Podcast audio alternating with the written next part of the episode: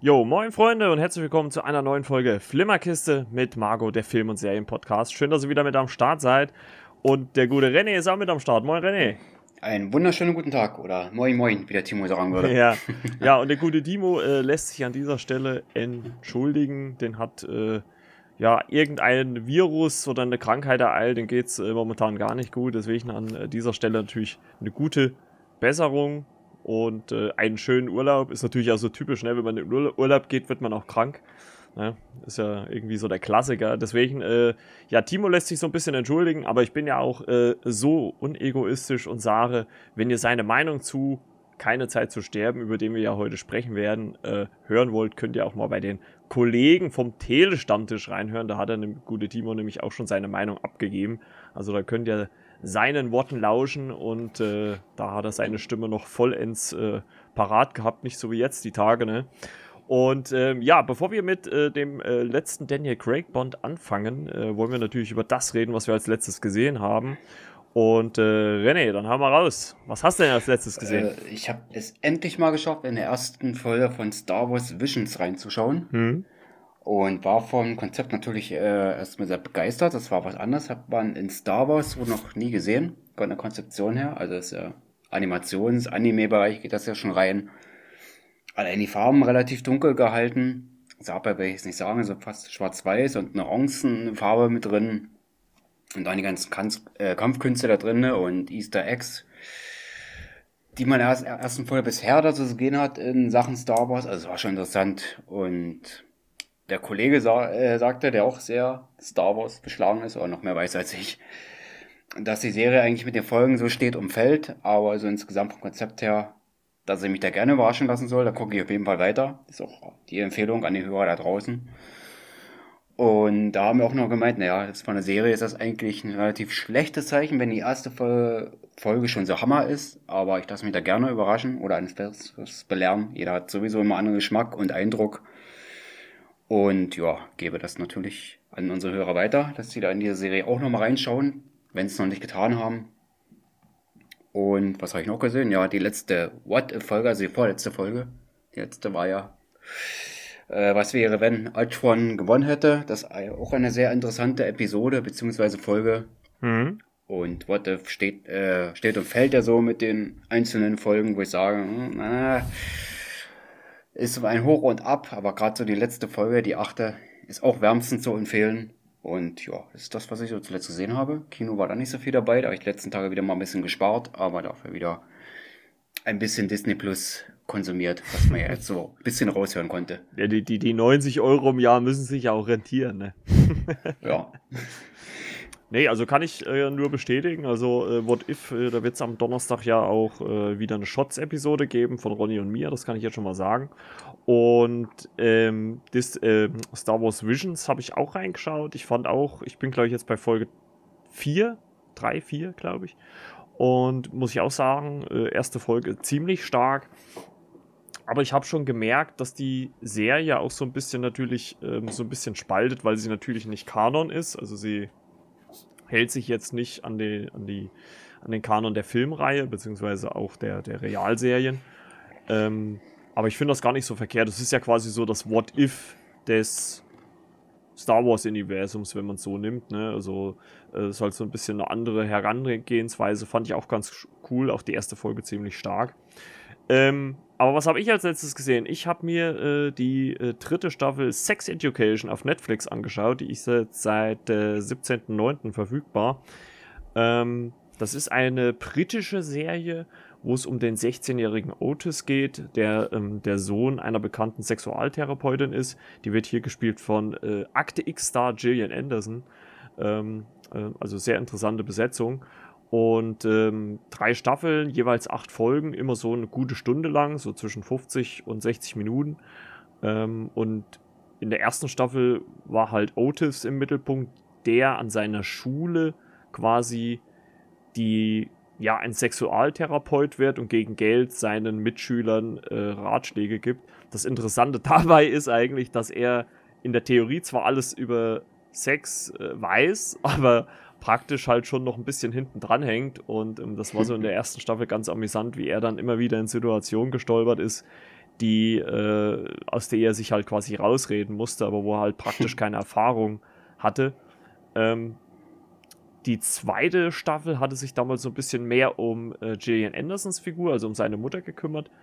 Und jetzt die dritte Staffel reißt das ganze Feld noch mal ein bisschen weiter auf. Also viele Nebencharaktere kommen viel, viel mehr in den Fokus. Ähm, also es bekommen im Prinzip viele Charaktere, die wir schon in den ersten zwei Staffeln kannten, ein bisschen mehr Fleisch. Und ähm, es wird halt auch auf die Vorlieben, die es halt da draußen gibt, eingegangen. Also äh, gleichgeschlechtlicher Sex, äh, erste Erfahrung damit und so weiter und so fort. Also eigentlich finde ich eine sehr interessante und auch amüsante Serie, die nicht zu dramatisch daherkommt, aber auch nicht das Ganze ins Lächerliche zieht. Also sie geht schon mit dem Thema Sex in welcher Art und Weise auch immer ähm, sehr respektvoll um, zeigt halt nur diese ja, verschiedenen äh, Wege oder, oder Richtungen, die es da halt gibt. Und ähm, das fand ich eigentlich ganz cool. Und ähm, äh, jetzt, äh, Netflix hat auch jetzt am, muss ich überlegen, am 25.09. bei ihrem Tudum Event angekündigt, dass es auch eine vierte Staffel geben wird. Da freue ich mich auch ziemlich drauf. Ich gehe aber mal davon aus, dass es dann die letzte sein wird, weil äh, ich glaube, es wird dann langsam unglaubwürdig, dass die äh, Schauspieler dann noch äh, Schüler an der Highschool spielen können. Und ähm, deswegen, aber von, von meiner Seite aus eine, eine gute Empfehlung. Das ist auch, auch finde ich, mit einer der Serien, obwohl die eigentlich so, zumindest in unserer äh, äh Film- und Serienbubble, ziemlich äh, ja, erfolgreich ist, dann doch so in der Masse irgendwie bei Netflix immer so ein bisschen untergeht. Und das finde ich immer so ein bisschen schade. Deswegen, ähm, ja, äh, von mir aus auf jeden Fall eine Empfehlung. Da müssen wir jetzt Podcast und äh, Blogger wahrscheinlich mal dran was ändern, dass sowas ein bisschen mehr im Fokus kommt. Gerade ein schon wegen Gillian Anderson, so eine ganz andere Rolle, als man sie aus Akte X kennt, ne? Der äh, Hauptdarsteller von Otis, das ist der von Hugo Capré, der Hauptdarsteller, ne? Mhm. Also war, war da viel, wenn man den Namen so ausspricht, der denn das spielt, damals noch ein kleiner Junge, jetzt schon erwachsen. Oder halb erwachsen in der Serie. Und ähm, ja, gerade auch die zweite Staffel ist da auch sehr, sehr, sehr, sehr interessant. Ohne da jetzt zu spoilern. Ja, wo einige also, Sachen also machen war, muss, äh, wo er eigentlich auch nicht so vorbereitet, äh, vorbereitet ist, ne? Ja. ja ich war, ich war auch in der, in der ersten Staffel war ich auch sehr überrascht. Also ich hatte Gillian Anderson gar nicht mehr so auf den Schirm, so nach Akte X. Und ähm, sie dann mal in so einer komplett anderen Rolle zu sehen als, als Scully, das war schon irgendwie total ungewohnt. Aber ich fand die halt auch ziemlich passend. Und, und obwohl sie ja, würde ich mal fast behaupten, in der Serie der berühmteste Name ist, schafft man es aber äh, trotzdem jeden in der, in der Serie äh, bisher auch seinen, seinen Raum zu geben. Also sie überstrahlt das jetzt nicht alles, sondern ergänzt das ziemlich gut und das finde ich eigentlich ziemlich, ziemlich schön gemacht. Und das sehe ich als große Stärke einer Serie.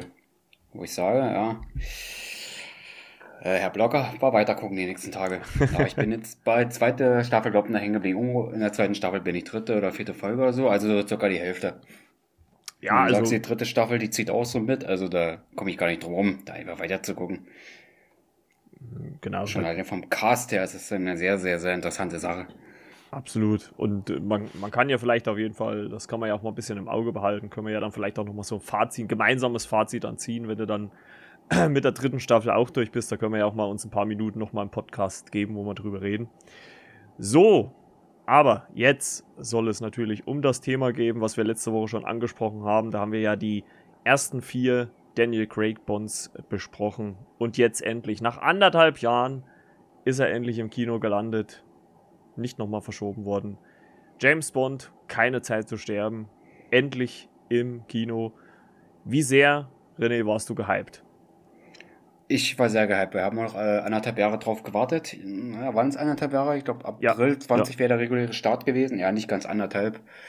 Aber kommt in etwa fast so hin. Ja. Ich habe es endlich, endlich geschaut. Ich wollte ihn eigentlich schon Freitag sehen, hatte leider eine Verpflichtung in Berlin gehabt, wo ich sage, das musste ich noch machen.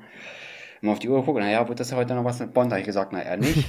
habe ich dann gesagt, na gut, Samstagnachmittag, 16.45 ins Kino rein. Parkett oben, hinterste Reihe fast, äh, ziemlich mittig hinten, wo die Filmkritiker alle sitzen. Und ja, mit Spannung erwartet rein und den Film einfach genossen und Daniel Craig äh, noch einmal das letzte Mal gesehen, um insgesamt zu sagen. Also er hat nochmal das als Bond gezeigt, was ihn in allen Filmen ausgezeichnet hatte, das, was ich sehen wollte. Das hat er mir wiedergegeben. Das so mal als vorläufiges Fazit und ja, bin also insgesamt eigentlich so fast ziemlich zufrieden, sage ich mal so. Aber auch so ein bisschen traurig mit deinen beiden Augen, ne, dass wir Daniel Craig als James Bond jetzt leider nicht mehr sehen. Ja. Bisschen Pipi in den Augen, aber gut. Es kommt immer was Neues. Wir können uns ja die Serienfilme wieder angucken. Sie gibt es ja auf Medium. Und ja, und Daniel Craig wird da als Schauspieler uns ja auch noch erhalten bleiben, denke ich mal. Ja, unter anderem natürlich Knives Out 2 und 3. Ne? Netflix. Ne? So, ja. genau.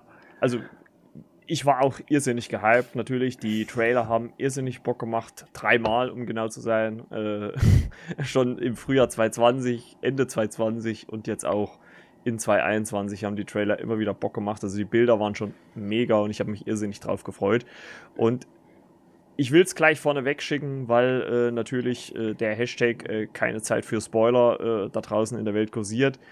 Und um das einfach zu umgehen, Freunde, sage ich es vorab, wir werden spoilern. Also wer den Film noch nicht gesehen hat, Spoiler, Spoiler, Spoiler. Also wir werden auf jeden Fall über Inhalte und natürlich auch explizit über das Ende sprechen müssen. Und ähm, um das am besten möglich natürlich auch zu machen, will ich halt äh, wirklich die Spoilerwarnung vorne wegschicken, damit wir auch ein bisschen freier reden können, ist dann auch ein bisschen einfacher umzusetzen. Und ich werde jetzt mal kurz so äh, den Inhalt wiedergeben, also wirklich ganz grob. Äh, René und ich werden jetzt gleich noch auf äh, den Rest noch eingehen. Ähm, Inhalt des, dieses letzten Daniel Craig Bonds ist, äh, dass James Bond den aktiven Dienst verlassen hat und äh, genießt sein ruhiges Leben auf Jamaika.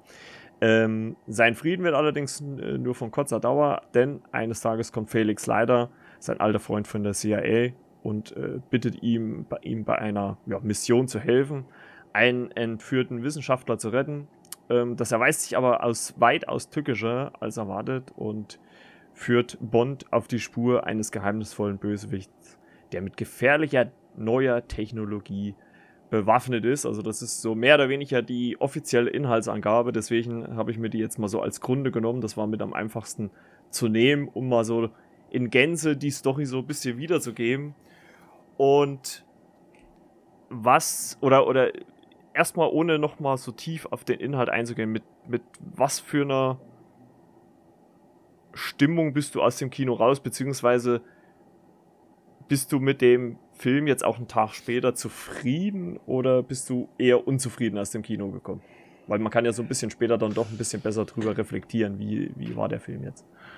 Äh, zufrieden insgesamt, ja, also schauspielerisch war das absolut Bombe, wenn man das mal so sagen darf. Ja, gut, ich denke schon, dass das passt. Der Film hat es relativ aufgekracht. Und ja, schauspielerisch hat mir ein bisschen Präsenz gefehlt von ähm, Christoph Waltz, von seiner Figur. Also da hätte ich gerne so ein bisschen mehr gesehen, wo ich gedacht habe, hm, was ist jetzt da schon mit ihm? Gerade so ein Schauspieler, der gerade sehr präsent ist, auch sehr präsent spielen kann. Hätte ich gedacht, dass der ein bisschen mehr Screentime hat, als zum Beispiel in Spectre. Ich glaube, da war es auch nicht so viel mehr. Mhm. Da hätte ich mir eigentlich so ein bisschen mehr erhofft, wo ich gesagt habe, hm, das wäre natürlich äh, ein bisschen schöner gewesen, wenn er da jetzt mehr gezeigt hätte. Aber da war ich ein bisschen traurig und ja, vielleicht vom Plot her die eine oder andere Ungereimtheit, wo ich sage, hm, war das jetzt so oder war es jetzt so? Aber wenn ich das beides mal ausklammere, sage ich, war jetzt für mich ein perfekter Film und auch ein sehr, sehr guter Abschluss. Ja, gut. Wir können ja mal so, so, so von Anfang bis Ende halt den Film so ein bisschen durchgehen. Ähm, das erste, was mir schon mal aufgefallen ist, dann auch so in der, in der Nachbetrachtung, ne, wenn man es so nimmt, ist, dass der Film äh, im Gegensatz, glaube ich, zu allen anderen Bonds äh, wirklich mal mit dieser klassischen Intro-Sequenz äh, gestartet ist, also wo man quasi den James Bond sieht und er dann quasi Richtung Kamera feuert. Ne? Das war ja bis bei allen anderen Bond-Filmen, äh, Daniel Craig Bond vorher nicht so. Also da sind die Filme ja immer anders gestartet. Das ist mir schon aufgefallen. Ähm, gut, dann gibt es so eine erste Sequenz, äh, wo wir das erste Mal den Bösewicht des Films äh, sehen, ähm, von Rami Malek gespielt. Äh, den kennt man ja aus Mr. Robot. Fantastische Serie, unbedingt gucken. Und äh, die würde ich allerdings so ein bisschen skippen in dem Moment. Äh, ich würde dann so richtig in die Eröffnungssequenz nach Italien gehen, die ich einfach grandios fand. Denn äh, wir sehen ja, wie James Bond und Madeline Swan, also die kennen wir noch beide aus äh, Spectre. Madeline Swan, mit der er quasi so seinen Ruhestand quasi verbringt und äh, nach Italien gereist ist. Fantastische Bilder, schöne Kamerafahrten, also wirklich herrlich. Und ähm, wo quasi darum, wo es quasi darum geht, dass Bond, und das fand ich auch so ein bisschen überraschend, dass man das Thema nochmal aufgegriffen hat, dass er so seinen, seinen Frieden ähm, mit dem Verlust von äh, Vesper Lind aus, aus äh, Casino Royale machen soll, muss. Oder dass Madeline das will, dass er abschließen kann damit. Ähm, wer, da, wer darüber noch ein bisschen mehr hören möchte, sollte bitte in die letzte Folge reinhören, in die letzte Richte. Da haben wir nämlich ausführlich über alle Filme nochmal gesprochen. Und das fand ich schon interessant, dass man das nochmal aufgegriffen hat. Man sieht ja dann, wie er dann so an das Grab geht. Und äh, dann beginnt ja quasi so die erste richtige Actionsequenz. Ne? Also, wie, wie fandst du denn du das äh, Ganze, was da so in diesem Bergdorf in Italien so abgegangen ist? Vor allem erstmal sehr, sehr interessant, dass er noch quasi 15 Jahren bzw. 14 Jahren noch nicht mit abgeschlossen hat. Also nach der Anfangssequenz hatten wir eine Szene, wo dann steht, fünf Jahre später, also er spielt ungefähr jetzt unserer Zeit, 2021. Und da haben wir habe ich das mir gleich aufgefallen. Ja, jetzt sind wir im Bond, der hat irgendwie immer noch nicht abgeschlossen mit West-Berlin. Dem hängt das irgendwie immer noch gedanklich nach oder hat da seelisch immer noch mitzukämpfen. Oder so die Geister der Vergangenheit. Da habe ich gedacht, oh, hier ist einer noch nicht ganz gehalten in gewissem Sinne und er kämpft noch mit gewissen Sachen und geht dann auch zu dem Grab und sieht auch das, diesen Grabstein. Ich sag, na, wie nennt man das? Das war, weiß nicht, ob es eine Grabhöhle war, es war relativ groß, wo er mhm. dort war, ne, in Italien. Und da ist auch das Bild von ihr oben und ja, der war noch sehr in sich gekehrt und hat doch vieles noch nicht ganz so vergessen oder verarbeitet. Madeline meinte ja auch, ne, muss ja auch irgendwann mal loslassen. Und ja, dann will er das wahrscheinlich in diesem Moment machen und dann, wie du schon sagtest, fängt es an zu krachen, ne? Man hat erst diese ruhige Szene gehabt, er geht dann nochmal in sich und dann sind wir eigentlich voll im Geschehen drinnen, ne? Und das war ja so typisch Bondartig, wie es vor dem Vorspann immer passiert, ne? Erwartungsvoll, es kracht. Ja, und, und das nicht so knapp. Also ich meine, es leider, und das finde ich halt dann in dem Moment auch ein bisschen schade, ist davon natürlich schon sehr, sehr viel im Trailer gelandet. Also wie zum Beispiel der Sprung von der Brücke, wo er sich so am Kabel festhält. Aber was ich halt so irgendwie cool fand in dem Moment, wie äh, Bond halt nicht mit Gadgets, mit Gadgets hier um sich geschlagen hat, sondern halt wirklich äh, handgemacht die Gegner ausgeschaltet hat. Also ähm, das fand ich wirklich ziemlich stark. Und ich weiß gar nicht, ob es da schon war oder ob das so, so später erst zum Tragen gekommen ist, aber das ist halt auf jeden Fall ein was, was sich über einen kompletten Film zieht. Das ist einfach der Soundtrack von Hans Zimmer, der wirklich aus meiner Sicht mega ist in diesem Film und äh, das spiegelt sich auch schon in der Anfangssequenz wieder. Ähm, wie gesagt, tolle Action-Szenen. Wir wollen jetzt natürlich jetzt nicht auf jede ins, ins letzte Detail eingehen, aber für mich eine extrem gute Intro-Sequenz. Ähm, auch zu Recht würde ich mal behaupten, eine der am längsten. Ne? Also man hat ja das schon im Vorfeld gesagt, dass es eine der längsten oder wenn nicht sogar die längste Eröffnungssequenz sein wird, ähm, die dann quasi ja damit endet, dass äh, Bond, also das fand ich halt in dem Moment so ein bisschen, wir, er kommt ja, also er wird ja verfolgt, nachdem er da an dem Grab vom Vesper war und kommt dann wieder ins Hotel zurück zu Madeline und konfrontiert sie sofort damit, äh, dass sie ihn verraten hätte. Ne? Also das fand ich schon ein bisschen merkwürdig in dem Moment, dass er da sofort zweifelt irgendwie und äh, verfrachtet sie dann nach so nach einer Verfolgungsjagd dann äh, in den Zug und sie trennen sich. Ne? Und äh, da war ich schon ein bisschen überrascht, dass dann so schnell, dass er da so schnell einen Cut macht aber hat mich ehrlicherweise dann auch gleich schon wieder an Casino Royale erinnert, wo M ja auch zu ihm sagt, ja, sie vertrauen niemanden. Ne? Also so ein bisschen kam so diese, diese Andeutung da irgendwie schon wieder raus. Also das war schon wieder sehr überraschend, muss ich sagen. Ja, und dann hat er mal eine Person vertraut und die hat er dann halt verloren, ne? Wenn man den mhm. Kontext dann mal so beachtet. Ja, interessant, ne? Und er hat ja, wie gesagt, dann mehr losgelassen als Matt. Sie wollte ja nichts richtig sehen. War ja in Tränen versetzt oder Tränen unterlaufen die Augen. Sie war relativ traurig, als es genau. da losging. Sie ist ein Zug noch ein Stück mitgelaufen, als sie ihn nochmal sieht und plötzlich war er dann weg, ne? Ja, dann, äh, dann bekommen wir natürlich diese, diese Don-typische animierten äh, Vorspann äh, plus den Titelsong natürlich von äh, Billie Eilish, ähm, No Time to Die. Der und das ist halt für mich einfach so ein klassischer Bond-Song. So alleine genommen, finde ich, wirkt der gar nicht so, so stark. Das ist ähnlich wie der von Sam Smith. Aber im Zusammenspiel mit dem Intro fand ich den schon extrem geil. Also, der hat mich extrem äh, abgeholt. Den fand ich richtig gut. Und einfach passend dazu. Also, äh, ich kenne ehrlich gesagt so viele andere Lieder von ihr nicht, aber äh, der Song, ich glaube, den würde ich mir, glaube ich, so auch nochmal einzeln kaufen jetzt so.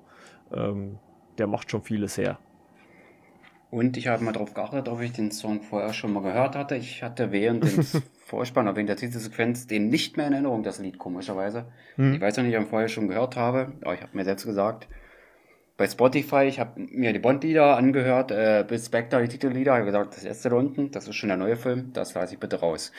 Und das habe ich mir nicht angehört, habe ich da im Kino überraschen lassen und tatsächlich habe ich mich das Lied nicht erinnert, habe das so schon wirken lassen und kann das mit genauso solchen Worten dann eigentlich beschreiben, so wie du. Also, hat richtig gut wieder reingepasst, ein schöner Bond-Manier, wie das so sein muss.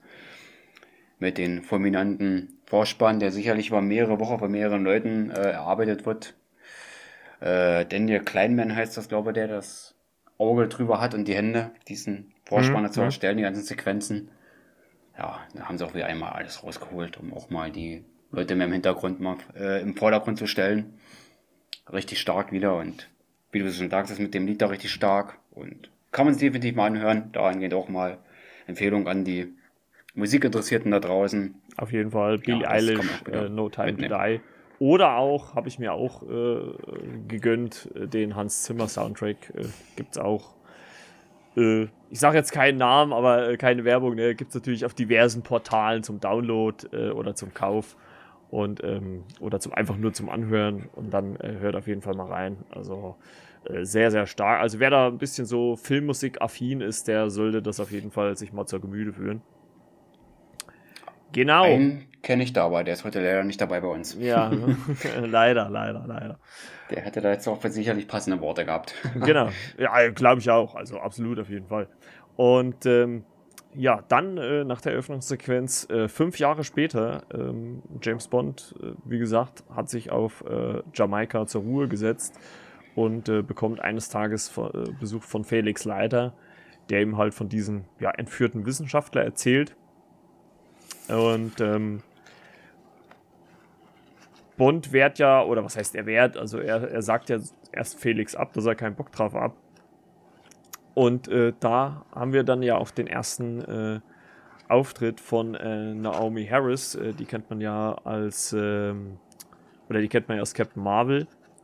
Und äh, die spielt hier die spielt hier die ja, aktuelle 007. Ne? Also man hatte ja die ganze Zeit gemutmaßt, wer ist sie? Äh, ist sie jetzt äh, der legitime Nachfolger von James Bond? Und ja, im Film ist sie auch in dem Moment zu Beginn die aktive 007. Ähm, was später noch zu einem kleinen Running Gag führt, äh, äh aber dazu ein bisschen später mehr. Und äh, da haben wir so ihren ersten Auftritt und den fand, fand ich schon extrem cool, wie sie auch so ein bisschen Bond natürlich also so um Finger wickelt, ne? So erst so in so einer Bar. Also sie sind ja dann so ein Club, wo sich Bond und, und Leida treffen. Und äh, sie gabelt ihn dann auf und äh, fährt mit ihm in, seine, in sein Haus, äh, wo ich das erste Mal dann schon überrascht war, ah, okay, äh, man fühlt sich so sicher, dass alles offen ist. Ne? Gut, kann man auch machen. und ähm, ja, und äh, Dort lernen die beiden sich das erste Mal kennen, aber man muss auch sagen, sie offenbart natürlich relativ dann schnell schon ihre Identität. Äh, ne? Also so, sie setzt sich dann auf sein Bett und äh, äh ja, dann kommt es recht schnell zu Tacheles. Also Bond weiß dann wohl auch schon recht schnell, wer sie ist.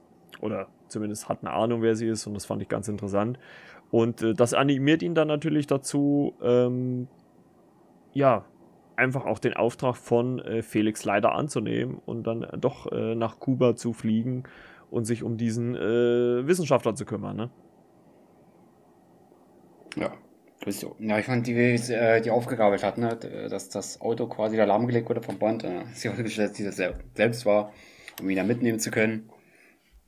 Und da landen sie quasi bei ihm dann zu Hause, ne? Und dann sagt er, hey, was ist denn das für eine? Ich habe da als die Schauspielerin Captain Marvel jetzt gar nicht mehr erkannt. Ja gut, äh, da hat sie auch eine komplette, komplett andere Frisur gehabt. Da hat sie so sehr, sehr kurz äh, Haare und hier hat sie ja schon ein bisschen längere oder ein bisschen anders zumindest, eine andere Frisur. Und von der Ausstrahlung fand ich sie etwas opulenter, sage ich mal so, um das mal so als Begriff mit reinzunehmen. Das ist immer so ein bisschen, ja, ich sage auch mal ein bisschen tougher, kann man schon so sagen, ne? Vom mm, Charakter ja, her. also mir, mir, hätte jetzt auch das passende Wort gefehlt, aber das finde ich auch. Also tougher auf jeden Fall. Ähm, also ich nehme hier auch, muss ich ganz ehrlich sagen, auch die Agentin ab. Also äh, für mich äh, war, das, war das schon ein, ein Doppel-Null-Agent. Also sie hat schon auch so eine gewisse Härte oder, oder ja, so, so, so einen gewissen Härtegrad ausgestrahlt gegenüber Bond. Also sie hat sich jetzt von ihm nicht einschüchtern lassen. Das fand ich eigentlich schon äh, äh, ganz cool. Und ähm, ja, dann kommen wir natürlich äh, nach Kuba, wo Bond, äh, ja, oder wo Bond auf äh, jemanden trifft, mit dem äh, Daniel Craig äh, einem, einen Film davor zusammengespielt haben, nämlich einer zu meiner Lieblingen, Anna de Amas, äh, hat dann endlich ihre Rolle oder ihren Auftritt. Und auf diesen Auftritt habe ich mich ja so sehr gefreut. Und das ist auch für mich persönlich einer der Highlights im Film gewesen. Und ich glaube, der Auftritt hat auch gezeigt, äh, was äh, Phoebe Waller-Bridge, die ja auch im Drehbuch mitgearbeitet hat, besser gesagt am Screenplay, wenn man auf die Credits richtig dachte, am Drehbuch selber hat sie scheinbar gar nicht mitgeschrieben, aber am Screenplay war sie mit dabei. Ähm, ich glaube, das war so ein bisschen ihr Einfluss, weil sie, äh, weil Phoebe Waller-Bridge schon so diesen, diesen, ja, unterschwelligen Humor so ein bisschen hat, der jetzt auch nicht zu sehr ins, ins äh, zu lustige abtrifft. Also es ist halt immer so, so ein Schmunzelhumor, äh, wo man vielleicht auch mal ganz kurz lacht, ähm, der aber jetzt die Situation nicht ins Lächerliche zieht. Und äh, genau das erleben wir nämlich hier äh, mit äh, Anna der Amas-Figur äh, Agent Paloma. Und ähm, also wirklich, das war ein Highlight für mich in diesem ganzen Film? Oder, oder wie, wie fandst du die, die Sequenz? Das mit ihr? war deutlich wie aus einem kurzen ersten Szene hast du gesehen, ja, was ist denn das für ein schüchternes Mädel da, was so ein bisschen zerstreut zu Beginn, aber dann hat sich das doch dann alles dann zusammengefügt, also da zusammengearbeitet haben, quasi dann über Kopfhörer verbunden waren, da kommuniziert haben, so ein bisschen Dialogwitz dazwischen beiden, wo ich sage, die Chemie zwischen den beiden Darstellern hat auch sehr viel Spaß gemacht, aber zunächst im Moment dann sehr gekracht hat, aber dann, wie du schon sagtest, hat sie dann quasi richtig ausgepackt, von den Fähigkeiten jetzt ja zumindest. Ja. Und das mal vorwegzunehmen, nicht so denken, ja, wir haben ja was ganz Schlimmes geguckt. Nein, du kannst nicht. Aber da ging es ganz schön zur Sache, ne? Als es dann so richtig losging, da mit den beiden oder mit den beiden in Bezug auf den Auftrag, den sie zu erfüllen hatten. Also es hat ordentlich gescheppert, ne? Ja, was ja, was ja eigentlich ganz lustig war, ist ja der Grund, ähm, der, also was heißt nicht der Grund, aber die Situation, die dort vorherrscht. Also Bond wird ja dahin geschickt, um halt diesen Wissenschaftler zu holen. Ähm, was er aber im ersten Moment natürlich noch nicht weiß, das äh, erfahren wir dann halt innerhalb dieser Sequenz, dass äh, es quasi ein Treffen von Spectre ist, wo sie den Geburtstag von Blofeld feiern. Und anscheinend war das ja irgendwie auch von Blofeld äh, eingefädelt worden, dass Bond dort auftaucht und dort eigentlich durch eine ja, gewisse Waffe, in welcher Form auch immer, das werden wir gleich erzählen, äh, sterben soll. Äh, allerdings wird dann das Ganze natürlich umgedreht, denn äh, dieser Wissenschaftler äh, vertauscht nämlich eine gewisse Probe. Also wir wissen noch nicht in dem Moment noch nicht genau, worum es geht. Aber durch diese Probe äh, ist es halt andersrum. Bond überlebt und alle anderen in diesem Raum, alle, die bei Spectre sind, werden getötet. Und da dachte ich schon, uiuiui, was ist jetzt hier los? Und wie du schon sagst, die Sequenz war erstens natürlich natürlich auf dieses, also allein wegen Anna der Mass war die schon großartig, aber auch die Kombination von ihr, Daniel Craig und auch den Kampf, den es da gibt. Also sie ist ja jetzt nicht so das äh, typische Mäuschen, was sich irgendwie unterbuttern lässt. Also sie konnte schon gut austeilen, aber auch mit einer Leichtigkeit und vor allem auch mit einem Wechsel von äh, ja, Zuschlagen und Schießen äh, der sehr amüsant war. Und was noch on top kommt, ist halt so ein kleines Scharmützel zwischen äh, äh, Bond und, äh, ähm, der, und, und der aktuellen 007, also von Naomi Harris gespielt, die sich ja so ein bisschen, die auch dort ist, um auch diesen Wissenschaftler zu holen, die, die sich ja so einen kleinen, ja, wie soll man das sagen, so einen kleinen Kampf liefern, wer, wer nimmt oder wer kriegt jetzt den, den äh, Wissenschaftler. Das fand ich ganz, ganz amüsant eigentlich. Also äh, fand ich ganz gut eingebaut, weil Bond ja eigentlich den Auftrag von der CIA hat und sie ja vom MI6 und das war schon ziemlich witzig. Äh, Naomi Harris, das war die Moneypenny oder wie hast du jetzt gemeint? Nee, Naomi Harris ist ja die aktuelle Bond. Also ich weiß gar nicht, Name wird ja, glaube ich, gar nicht gesagt, ne? Oder? Äh, ich habe mal in den jetzt reingeguckt. Äh, Nomi heißt äh, eine Rolle, ne? Also Ach, Nomi. Also Ach, na, oh, oh, Moment mal, ja, stimmt. Jetzt, jetzt habe ich, jetzt hab ich äh, die Schauspielerin, von, äh, ja, stimmt. Naomi Harris ist Moneypenny und Lashana Lynch ist Nomi, Entschuldigung. Ah, ja, da bin ich jetzt durcheinander gekommen. Nomi in, in der Rolle und die andere heißt natürlich Naomi Harris. Also ja, Moneypenny. deswegen bin ich wahrscheinlich kommen, ja. durcheinander gekommen. Ja, sorry, sorry, sorry, Leute. Aber war alles noch gelöst, kein ja, Problem. Alle, alle noch, noch kurz vor Schluss aufgelöst. ja. Nein, also Lashana Lynch natürlich in der Rolle. Ah, um Gottes Willen. Ja, ich bin mit, mit dem Nomi-Namen bin ich durcheinander gekommen. Richtig. Aber trotzdem eigentlich eine super Sequenz. Hat mir sehr, sehr viel Spaß gemacht. Ähm, sie endet natürlich dann letzten Endes mit einem mit einer sehr großen Tragik, äh, denn wie gesagt, nochmal Spoiler. Ähm, Felix leider ist nicht alleine unterwegs, er ist mit einem Kollegen von der CIA unterwegs und Bond bringt quasi den Wissenschaftler, also er schafft es quasi, äh, Nomi, also Lashana Lynch, äh, das Charakter, jetzt habe ich es richtig gesagt, äh, den Wissenschaftler abzuluxen und äh, bringt ihn auf ein Boot, wo leider und sein Kollege ist. Und allerdings äh, wird ja leider und nach Bond verraten von dem äh, anderen Kollegen, denn der ist auch ein Teil einer Organisation und äh, ja, schießt umher, wirft Granaten, äh, Leiter, ja, äh, wird angeschossen, wird schwer verletzt und äh, das Boot explodiert. Ähm, dieser dieser ja, Kollege von, von Leiter äh, flüchtet quasi mit dem Wissenschaftler. Und ja, das sinkende Boot, äh, da muss sich Bond entscheiden, ob er Leiter rettet oder sein eigenes Leben. Und ähm, ja, aber Felix Leiter sagt dann, ähm, ja, geh und äh, bekomm das alles wieder hin. Ne? Und ja, stirbt in diesem Boot oder dann in diesem untergehenden Boot. Und da war ich schon ziemlich betrübt, muss ich sagen, weil ich die Figur von äh, Jeffrey Wright gespielt eigentlich schon sehr gemocht habe. Ähm, äh, Ronny, äh, so kleiner Funfact, Ronny hat sogar zu mir gesagt, es hat ihm so ein bisschen auch so ein bisschen an Casino Royale erinnert, so ein bisschen an die, an die Endszene mit Vesper, als sie auch so im Wasser dann äh, stirbt. Und ja, wo er das dann so gesagt hat, muss ich auch sagen, ja, stimmt, so ein bisschen hat es schon Anleihen daran, ne, so von der Optik zumindest her. Und ähm, ja, fand ich, fand ich schon ziemlich tragisch in dem Moment. Ging mir auch so durch den Kopf, den Moment, da muss ich auch gleich an Vesperlind und der, ja quasi Endszene war es dann nicht, aber eine Szene, wo sie halt dann das Ableben wählt, äh, da unter Wasser und dieses, bevor dieses Haus da zusammenstürzt hm. und Bond da quasi vorher, kommt er gar nicht mehr dazwischen, versucht es irgendwie noch zu retten, schafft es aber nicht. Das hatte schon gewisse Ähnlichkeiten zu Casino Royale, also zu eines der Finalszenen, als es da zu Ende ging. Und ich fand das auch sehr schade mit Felix Leiter, auch äh, Jeffrey White als Schauspieler, auch sehr interessant. Ich finde, er kommt da immer relativ zu kurz weg. Und war da auch schon etwas traurig, dass er da jetzt auch sein Ableben da gewählt hat oder er da quasi auch in der Geschichte schon dann rausgeschrieben war mit dieser Szene. Fand ich sehr schade, habe ihn auch geschätzt, aber dass sie da mal so schön Bezug auf Casino Royale nehmen, fand ich auch wieder sehr gut. Und für Bond auch wieder eine Erfahrung, wo ich denke, da hat er auch wieder nachgedacht, wo das den ganzen Charakter auch wieder ein bisschen mehr Tiefe geht. Aber so insgesamt gesehen, ja, fand ich schon sehr schade, dass er da plötzlich dann auch wieder weg war. Allerdings auch einen guten Auftritt hat, als er aufgetaucht ist, als sie da in die Bar dann gegangen sind, als er versucht hat, Bond zu überreden, der da nicht so richtig wollte, und dann ist auch das mit den Drinks, gab es natürlich auch ein paar sehr witzige Szenen, also mit, mit Felix. Hat, hat großen Spaß gemacht, also. Ich werde die Szenen in den letzten Filmen, ich glaube, äh, Skyfall war nicht dabei.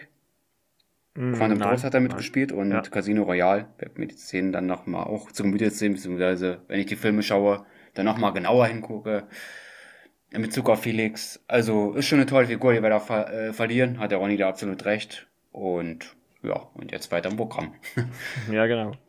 Und ähm, ja, dann äh, kann man es ja auch ein bisschen kurz äh, zusammenfassen. Bond kommt dann äh, nach England zurück und äh, ja, soll dann äh, zusammen mit äh, Nomi quasi diesen äh, ja, Wissenschaftler äh, finden, mit Hilfe von äh, Blofeld, der ironischerweise von Madeline Swan ähm, betreut wird, also psychologisch betreut wird. Und äh, die suchen ihn ja dann aus. Äh, auf. Äh, du hast ja schon gesagt, äh, Christoph Walls Rolle ähm, als Blofeld ist relativ, also was heißt relativ, sie ist wirklich sehr, sehr kurz auf wenige Minuten beschränkt. Ähm, fand ich auch ein bisschen schade, hätte ich mir auch ein bisschen mehr ähm, erwünscht. Aber sie hatte, finde ich, schon mal, also nochmal einen guten Impact. Also sie hatte ja so einen guten Dialog zwischen, zwischen Walz und Craig äh, oder halt Bond und Blofeld. Ähm, klar hätte ich mich ja irgendwie gefreut, wenn er noch ein bisschen mehr Screentime gehabt hätte.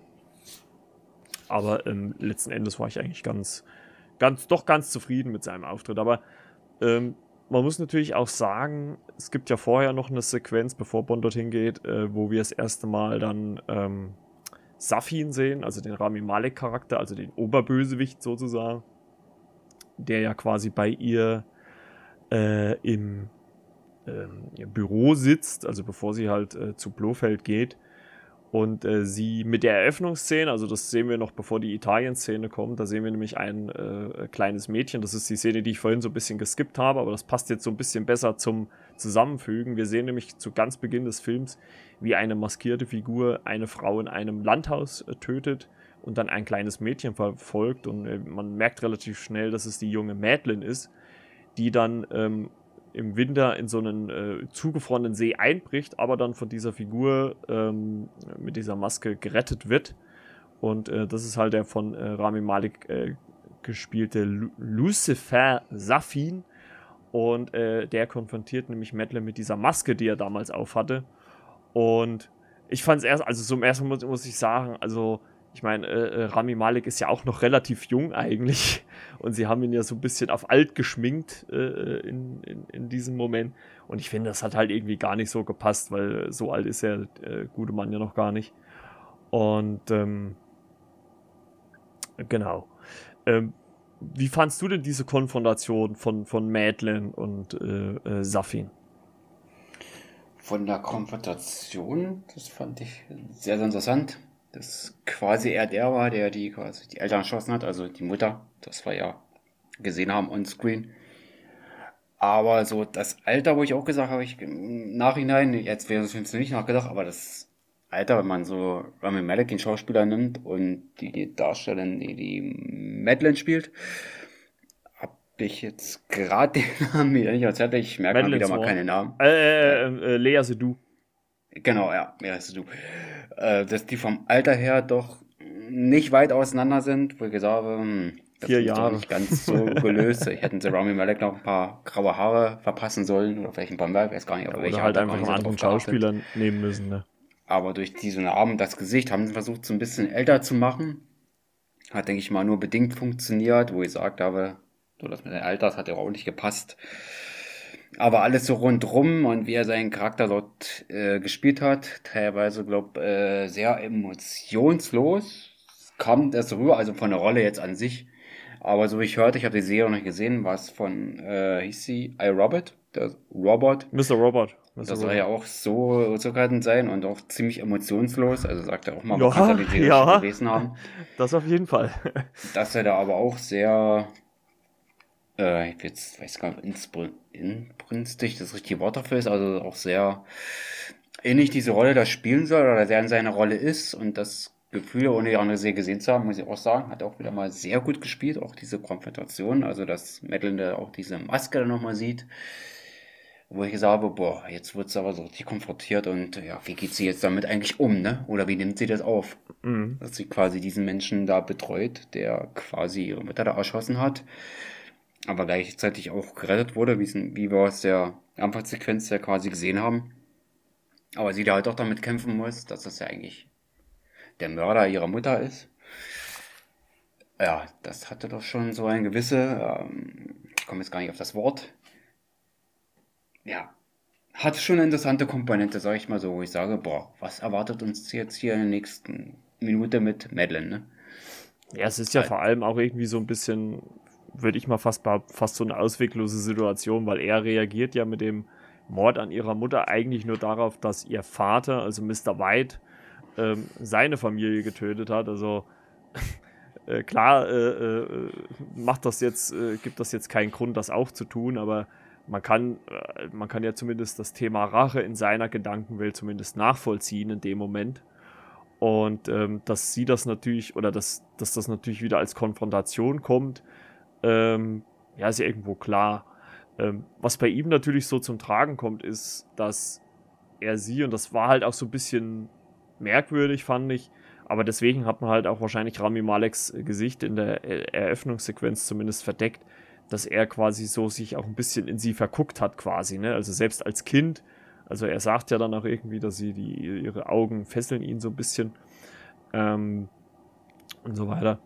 Also und äh, man erfährt ja dann immer, immer noch nicht so hundertprozentig, was es mit, diese, mit dieser Waffe auf sich hat. Also das, das äh, erfahren wir dann erst so im, im Laufe des Geschehens dann noch. Und ich muss sagen, das war auch so ein bisschen Moment, also ab dem Zeitpunkt äh, mit, mit Walz fand ich auch so, also es war so ein, ein Stückchen im Mittelteil, wo es sich auch für mich ein bisschen gezogen hat. Wie ging es denn dir dabei? Weil es war ja schon sehr actionarm dann, ne? Also so nach der Kuba-Sequenz ist das alles ziemlich runtergefahren worden erstmal. Ähm, da fand ich es dann ein bisschen ruhiger. Ähm, fandst du das dann trotzdem noch okay oder äh, wie, was, was sind deine Gedanken dazu? Also ich fand's okay, sagt man immer so, jeder Film hat so seine gewissen Längen. Ja, natürlich. der natürlich. Film ist natürlich jetzt auch etwas länger, dass der da so eine gewisse Auszeit mit drin hat, wo ich sage, ja, geht eigentlich völlig in Ordnung und ja, definitiv war das besser gelöst noch als in Quantum Trost, gerade die erste drei Stunden, wo ja. ich gesagt habe, ähm, Verfolgungsjagd, Schlägerei, Verfolgungsjagd, Schlägerei, wo sie erst ein bisschen abgewechselt hat, was ich in meinem Kritikbuch gesagt hatte. Das haben wir jetzt in diesem Film nicht gehabt, wo ich sage, wir haben es noch relativ gut gelöst, wo ich sage, gut, hat ein paar Längen gehabt, ist jetzt ein bisschen ruhiger gewesen. Fand ich okay. So hat das vielleicht ein bisschen mehr zur Entfaltung äh, gewisser Charaktere äh, dazu beigetragen. Ja gut, es, es, es, wurde, es wurde halt auch viel erklärt, ne? Also es wurde viel miteinander gesprochen. Es war jetzt halt so ein, so, ein, so ein Part im Film, der halt sehr redelastig war, wo halt jetzt actiontechnisch nicht so viel passiert ist. Fand ich aber trotzdem okay. Also es ist, äh, das war schon okay. Ich meine, das werde ich dann nachher auch noch in meinem Fazit nochmal genau sagen, wie ich das, äh, wie ich dazu stehe. Und ähm, ja, wie gesagt, äh, äh Bond und Blofeld haben ja dann ein Gespräch äh, auch mit Madeline und äh, die allerdings dann geht, weil sie ähm, ja das nicht kann. Warum erfahren wir dann?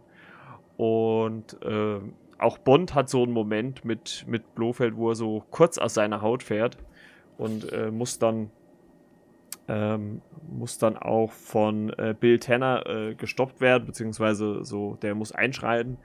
Ähm, was allerdings dann dazu führt, und Klassiker, Spoiler, Blofeld stirbt durch äh, Craigs Hand, allerdings nicht durch seine Taten, sondern einfach nur durch seine Berührung. Und da kriegen wir halt das erste Mal mit, was diese Waffe halt wahrscheinlich neben der Kuba-Sequenz natürlich äh, für Auswirkungen hat. Und ähm, ja, Madeline Swan verschwindet und äh, Bond macht sich mit Hilfe seines Teams auf die Suche nach ihr. Ne? Und äh, findet sie dann in Norwegen wieder. Und da kommen wir doch mal zu einer ziemlich coolen äh, Sequenz, wie ich finde.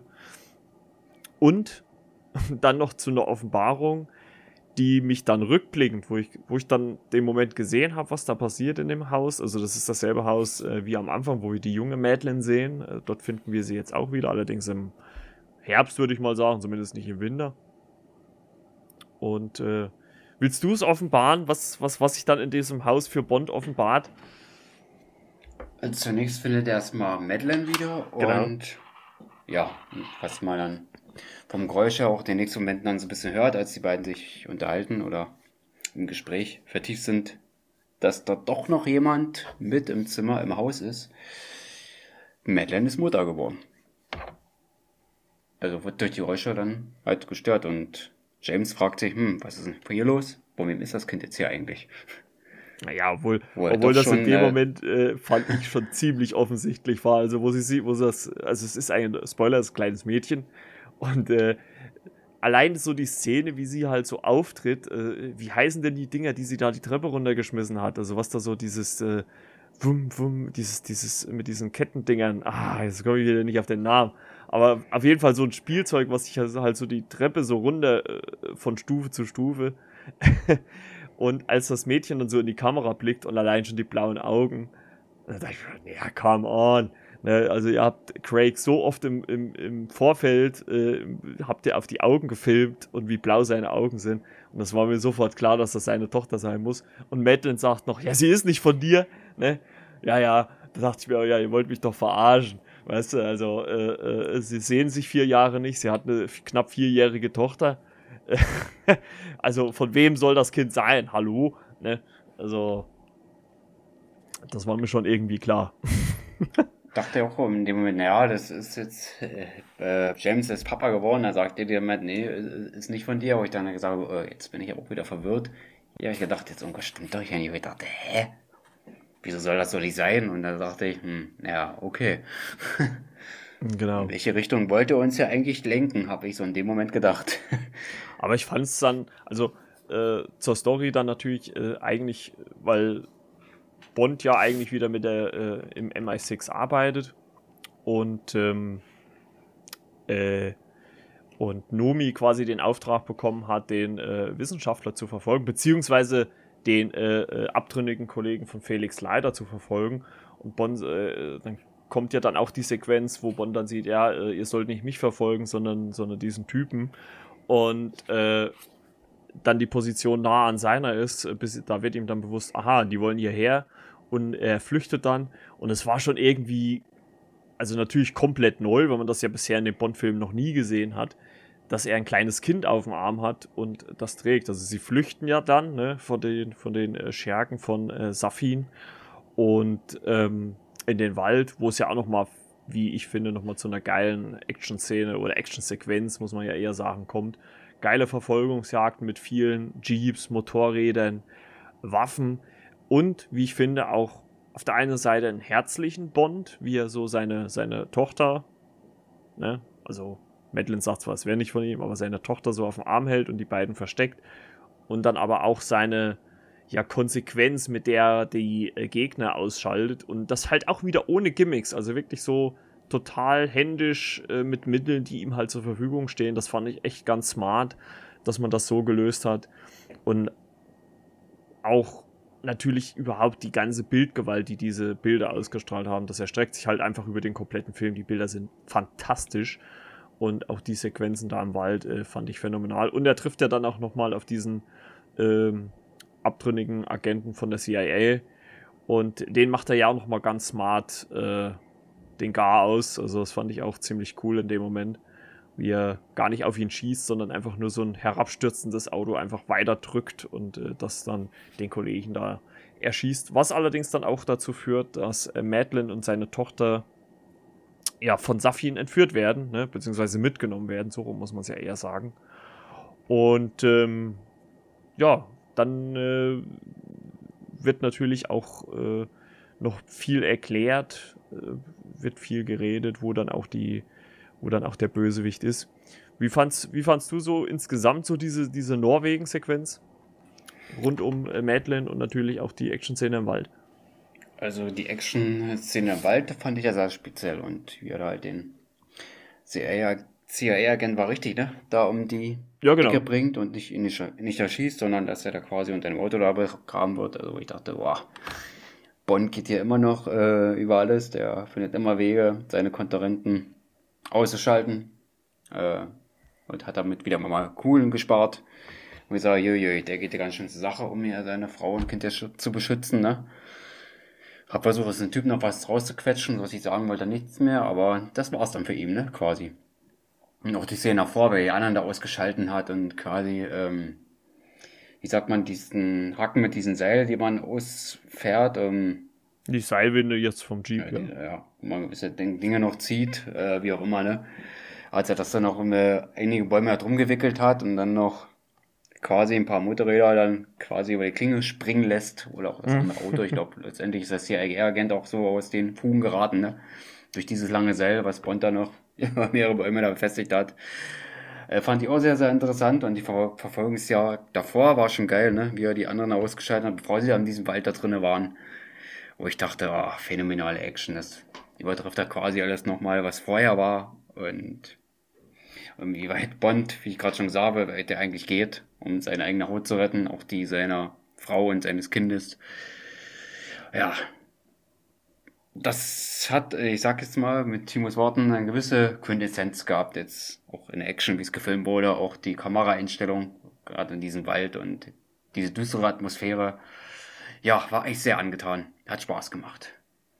Und gerade auch wie Madeline sich da auch verteidigt hat, teilweise. Und da, boah, ja. Genau. Kann man schon so nehmen, ne? Auf jeden Fall. Wenn man Fall. das Leben des eigenen Kindes auch beschützen will und wie man sich dann halt auch verteidigt, ne? das hatte schon was. Definitiv. Was der Mensch dafür tut, um das Leben halt zu beschützen, zumindest des Kindes. Ne? Da Mütter ja so die ganz eigenen Instinkte und dass sie da auch da so voll mitgemacht hat. Fand ich schon eine sehr realistische Darstellung. Auf jeden Fall, auf jeden Fall. Ja, wir kommen ja dann wieder ähm, ähm, zurück nach London, wo er dann äh, zusammen äh, mit Nomi, ähm, was äh, dann, wie gesagt, auch im Vorfeld äh, zu so einer kleinen witzigen Auseinandersetzung für den führt, äh, weil äh, er ja dann seinen Doppel-Null-Status wiederbekommt und sie dann irgendwie so zwei, dreimal fragt, ja, 0-0 was? was? Was ist er denn jetzt? Ne? Und so weiter. Das fand ich schon irgendwie ganz witzig. Und ähm, aber ich glaube, es war sogar auch die goldene Regel der drei. Also man sagt ja immer so, äh, wenn man was dreimal in einem Film macht, ist es okay. Ne? Also die goldene Regel der drei. Ich glaube, es wurde nur dreimal gesagt. Äh, sie wollte ja immer wissen, was er für eine Nummer hat. Und äh, er hat es ja nie äh, oder so nicht erfahren. Also, ähm, aber wir erfahren dann natürlich erstmal, äh, weil Bond dann äh, M, also Ralph Fiennes, konfrontiert. Denn wie Bond schon wusste, und er, oder wahrscheinlich zumindest geahnt hat äh, von Felix Leider her, dass diese, dieses Mittel oder, oder wie auch immer, oder diese Substanz, was auch immer das ist, ähm, was da eingesetzt wird auf DNA-Basis, äh, dass die eigentlich von M ja irgendwie gemacht worden ist oder das in Auftrag gegeben worden ist. Obwohl eigentlich das Ganze, ähm, ja, ja, wie soll man das sagen, einstellen wollte oder sollte, aber dann letzten Endes doch nicht gemacht hat. Und ähm, das fand ich dann schon ein bisschen äh, interessant. Also es wirkte ja dann auch so ein bisschen in dem Moment, als ob M gar, also nicht der Bösewicht, aber schon so, ja, auch nicht die reine Weste hat oder die weiße Weste hat. Ne? Also es war schon irgendwie so, ja, äh, da habe ich vielleicht einen Fehler gemacht oder sowas. Ne? Und das äh, ja, beschließt sich ja dann auch Bond, der dann halt äh, in Zusammenarbeit mit Q und, und äh, Eve, Moneypenny, dann äh, quasi herausfinden muss, äh, wo sich halt ähm, Safin aufhält. Ne? Also das ist, ist schon ziemlich interessant. Also ähm, auch die Teamdynamik spielt da natürlich wieder ein bisschen eine Rolle, ähm, wie auch schon in, in Spectre davor, obwohl sie hier, finde ich, sehr zurückgedreht worden ist. Also es gibt nur wenige Szenen mit allen Charakteren. Das fand ich ein bisschen schade. Ich glaube, die hätten noch mal ein bisschen mehr Zusammenspiel haben können. Ähm, ja, und sie finden dann äh, äh, relativ schnell heraus, dass äh, äh, Safin auf einer Insel, ich glaube so irgendwo im asiatischen Raum war das, ne, ähm, sich aufhält und ähm, ja, zusammen mit Nomi und auch Q reist er zumindest dorthin und ja, sie wollen natürlich Madeline retten, seine Tochter retten und auch ja, dieses Mittel, was Safin quasi über die komplette Welt dann verteilen möchte, das erfahren sie dann, äh, wenn sie in seiner Anlage sind, ja, äh, zerstören müssen, wollen. Und den Wissenschaftler natürlich auch äh, um die Ecke, wenn, wenn möglich. Ähm, Gab es auch nochmal schöne, schöne Sequenz, wie sie da so auf die Insel kommen, hat mir auch ziemlich gut gefallen. Auch so die ersten Momente, wo sie so zusammen, also wirklich direkt zusammenarbeiten, fand ich sehr, sehr cool inszeniert mit diesen Lichtschatten, Lichtschatten. Das war wirklich sehr gut gemacht, hat mir sehr gut gefallen. Eine geile Kulisse. Ähm, wie fandst du das Ganze? Also mit dieser Insel, als er da angekommen ist, das erinnert mich doch schon auch so an ältere Bond-Filme, gerade mit Connery, als er sich auf einer Insel befand und da quasi gewisse Gegner da ausschalten musste. Weiß nicht, ob das bewusst gemacht war oder so ein bisschen Nostalgie gestreut wurde. Was erinnerte mich zumindest an den älteren Bond-Film. Also der, der vor größerer Kulisse stand und quasi seine Gegenspieler da ausschalten musste, ne? Mhm, ich glaube, ja. Äh, Bondiak Dr. No war es, glaube ich, auch quasi so eine ganz große Anlage, die da zu sehen war. Ich glaube, in späteren mit Connery, glaube ich, auch noch, wo ich für mich selbst sage, ja, ich habe das ein bisschen Nostalgiefaktor verspürt. Und als ich die ganze Areal da gesehen habe, boah, das sah da schon sehr interessant aus mit diesem Garten, ne? Und viel, viel Wasser ja, haben wir da gesehen. Und geile dann, Kulissen. Und dann noch diese ganzen Wissenschaftsanlagen und Labore, die wir da noch hatten, mehrere Stockwerke, glaube ich, noch sogar. Mhm.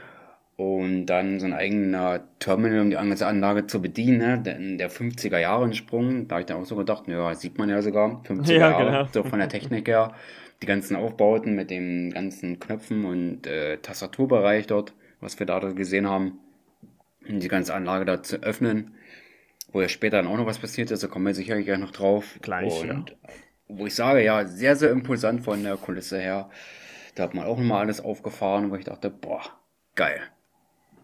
Absolut. Und ähm, dann kommt es ja auch so ein bisschen zur äh, Gegenüberstellung von äh, Safin und ähm, auch Bond, der vorher mit Nomi ja in diesem Labor ist und das quasi äh, mit Sprengstoff ähm, ausstattet. Und äh, das äh, war natürlich, also sie finden ja auch dann diesen Wissenschaftler, der sich ja immer so, und das hat mich schon so in dieser Cooper-Sequenz gestört, der sich immer so versucht, so rauszulabern, so ein bisschen. Also man hat, ja, und ich könnte ja das und könnte das. Und da habe ich mir so gedacht, Mensch, ey, eigentlich, du baust hier die größte Scheiße äh, von allen und versuchst dich da irgendwie so ein bisschen rauszuwinden und, und was weiß ich nicht. Und äh, das fand ich schon ein bisschen, also der ging mir ehrlich gesagt, ich sage einfach mal so, es ist richtig auf den Nerv. Ne? Also ich hätte jetzt auch was mit S am Anfang sagen können, aber er ging mir einfach richtig auf den Nerv. Also das war für mich so eine unsympathische Figur. Und ähm, während äh, äh, Bond ja Safin aufsucht, um Madeline und natürlich auch seine Tochter zu retten, ähm, muss sich ja Nomi mit diesem Wissenschaftler rumschlagen. Ähm, da kommen wir gleich noch dazu, was dann da passiert. Ähm, was ich so interessant fand, allgemein an der ganzen Sequenz, war, dass sie von der Action jetzt nicht opulent war. Also sie war sehr reduziert, also sehr auf die Figuren bezogen, auch die Action immer sehr nah dran. Also es war jetzt nicht, ne, also bei Marvel würde man jetzt sagen, blauer Strahl gen Himmel, ne? also das gab es halt hier nicht. Das war halt alles sehr reduziert, sehr real, fand ich in, in Auszügen. Natürlich noch filmisch real, muss man ganz klar sagen.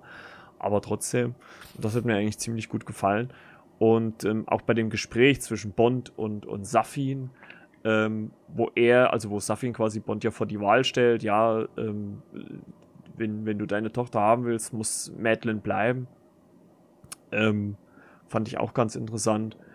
Und ähm, aber Bond natürlich wie immer so, so leicht hinterlistig hat er natürlich schon äh, einen Plan und äh, den setzt er ja dann auch um und schafft es ja dann auch, äh, äh, Madeline und auch seine Tochter zu retten. Ähm, fand ich wirklich ganz cool. Unterdessen gibt es ja dann eine Sequenz, wie, wie, wie ich es jetzt eben schon mal angesprochen habe, mit Nomi und diesem Wissenschaftler. Also die ich wirklich auch sehr eklig fand, weil er dann also sie will quasi ja mit ihnen äh, fliehen von der Insel, ne, ähm, auf der sie sich da so bewegen und er spricht sie quasi an, ja, ich könnte im Labor äh, äh, eine, eine Mischung dieses, dieses Serums machen, was alle, äh, also ein bisschen vielleicht zur Erklärung, dieses Serum ist DNA-basiert und wenn man äh, gewisse DNA da, äh, also mit so Nanorobotern und wenn man das hinterlegt, dann können die gewisse ja, DNAs angreifen und, das, und diese auf Befehl töten. Und er sagt halt zu Nomi, ja, ich könnte viele ihrer, ihrer Rasse, also Nomi ist ja eine farbige Figur, ähm, könnte ich äh, mit einem Knopfdruck quasi äh, äh, töten, wenn ich das wollte. Und das könnte ich vom Labor aus machen. Also er provoziert sie ja richtig, ne, in dem Moment. Und da fand ich es dann nur konsequent und da war ich auch echt froh drum, dass sie das dann macht, ähm, dass sie ihn dann in dieses ja, Säurebad oder was das da war, dann reinschmeißt und er dann äh, ja an seiner eigenen Medizin, wenn man es so nimmt, dann letzten Endes stirbt. Also das fand ich ziemlich passend dann für den Charakter. Ne? Ja, fand ich auch noch konsequent in dem Moment, wo ich sage, ey, was ist denn das jetzt für einer? Geht hier jetzt noch äh, in die rassistische Runde hier rein, der Kollege oder der, der Russe, ne? Er war ja Russe. Genau. Und da fand ich das auch einfach nur konsequent so richtig, dass er dem dann letztendlich mal den Stoß da gegeben hat und der endlich mal, ja, endlich ist er weg. Wie du schon sagtest, da war das schon leicht nervig. Gerade in seiner ersten Sequenz war das schon so komisch. Also bevor dieser Anschlag da kam, in diesem Labor am Anfang des Films so ziemlich, wo ich dachte, ja, endlich sind wir denen los. Das, ja. Der war ja ziemlich hinterrücks und auf ähm, jeden Fall. Ziemlich frech auch noch. Rassist auch leider. Und dass sie ihn da erledigt hat, äh, ja, fand ich gut und da hat sie dann so ein bisschen das Opulent natürlich wieder durchgelassen. wo ich sage, ja, das hat sie sich nicht gefallen, das hat sie gehandelt. Weg mit dem. Und ja, du warst auch froh drüber. Und ja, das ist so einer dieser Momente, wo ich sage, ja, jetzt liebe ich diese Figur. Sie hat das Richtige getan. genau. Und äh, dann äh, kommen wir zu dem Moment, wo Bond quasi Nomi, äh, Madeline und seine Tochter mitgibt und sagt, hier, äh, fahrt schon mal weg, ich kümmere mich um den Rest, weil sie wollen äh, natürlich äh, verhindern, dass dieses Serum äh, ja, die Welt überschüttet quasi und man Gefahr läuft, wenn man, sobald man jemand anders berührt, nämlich so funktioniert das Ganze, deswegen ist nämlich auch Blofeld durch die Berührung von Bond gestorben, ähm, ähm, dass viele Menschen, viele Millionen Menschen getötet werden und äh, die drei, ja, fliehen dann quasi, also was heißt, fahren mit dem Boot dann so raus und äh, Bond muss halt so, weil das eine Anlage, ich glaube, sie sagen es aus dem Zweiten Weltkrieg, ne, so eine Bunkeranlage ist. Ja. Und er muss die Raketensilos öffnen, damit dadurch Raketen der Royal Navy fliegen können, die diese ganze Anlage und dieses Mittel halt darin zerstören. Und er macht das auch, er macht die Lugen auf, er geht kommt es auch noch mal zu so einer äh, richtig lustigen Sequenz, eigentlich so ein bisschen zumindest zweideutig. Denn Q sagt, ja, sie müssen eine explizite äh, Schalter. Äh, Reihenfolge einhalten, damit die Dinger aufgehen und Bond drückt einfach wahllos alles, was da ist um. und ja, ich hab's schon. Fand ich auch ganz witzig. Und wie gesagt, ich glaube halt wirklich, dass dieses, dass diese ganzen Dialoge, und das zieht sich ja über fast den kompletten Film, wenn man so nimmt, dass die wirklich viel vom Phoebe Waller-Bridge sind, weil das ist genauso ihre Art zu schreiben. Und eigentlich will er dann fliehen. Er hat dann, äh, ich glaube, von Raketenabschuss bis Einschlag hat er neun Minuten Zeit und will dann fliehen. Und so auf halber Strecke merkt er aber, wie diese, diese äh, ja, Schächte wieder zugehen und er muss wieder zurück. Und äh, wird allerdings dann äh, von Safin äh, aufgehalten, der ihn dann äh, so ein bisschen niederstreckt mit einer Waffe. Und sie kämpfen dann in, in, in so einem, was ist das, so ein Brunnen oder was das ist, ne? Und man sieht schon etwas früher, ich glaube, das war in dem Moment, wo Safin bei Madeline im Büro sitzt, sieht man, wie er ein, ein, ein Haar von ihr in so eine Ampulle tut. Und ähm, da diese DNA reicht halt schon, weil natürlich seine, seine Tochter auch seine DNA hat. Und die kratzt er quasi Bond ins Gesicht. Damit ist Bond infiziert. Also so habe ich es zumindest verstanden. Und dadurch kann er, also könnte er seine Tochter und auch Madeline nicht mehr anfassen. Die wird nämlich dann sterben. Und ich muss es jetzt ehrlicherweise gestehen, Ronny hat auch mich gefragt, ey, was ist mit dir los? Äh, als er das macht, kratzt er ja Bond so im Gesicht. Ne? Also es passiert halt im Kampf, er Bond, äh, kratzt Bond im Gesicht. Und da ist mir doch wirklich im Kino, weil dann auch im Moment ein bisschen stiller war, mir war es dann auch in dem Moment ein bisschen peinlich, ist mir dann ein, so eine Drecksau aus dem Mund entfleucht. Das Kino war komplett still und ich sag das, ich, oh, dachte, oh, oh, war vielleicht doch ein bisschen unpassend in dem Moment. Aber ich dachte, ey, das kann der Typ doch nicht machen. Was ist das für ein Arschloch, ne? Oh, das habe ich Arschloch gesagt. Äh, äh, und äh, also da, da, war ich fassungslos und äh, Bond macht natürlich mit Safin dann auch ein bisschen sehr, sehr kurzen Prozess, ne? Naja, er bricht ihm, glaube ich, den Arm, ne? Oh ja, also da habe ich, oh, da dachte ich, alter Falter. Also, also, äh, ja, das ging durch, äh, in, in, in, wortwörtlich durch Mark und Bein. oder, oder, oder Arm, Mark und Arm. also das war wirklich, uh, ja. Also er bricht ihn erst den Arm und tötet ihn dann mit, glaube ich, zwei Kopf, also zumindest äh, Schüssen. Und ähm, ja, muss dann wieder diese, diese Schächte öffnen, damit die Raketen einschlagen können. Äh, man merkt aber schon deutlich, dass er natürlich einmal durch dieses Mittel und auch durch die Schüsse, die er von Safin abbekommen hat, sehr, sehr schwer verletzt ist. Und in dem Moment habe ich schon gedacht, worauf das Ganze hinausläuft.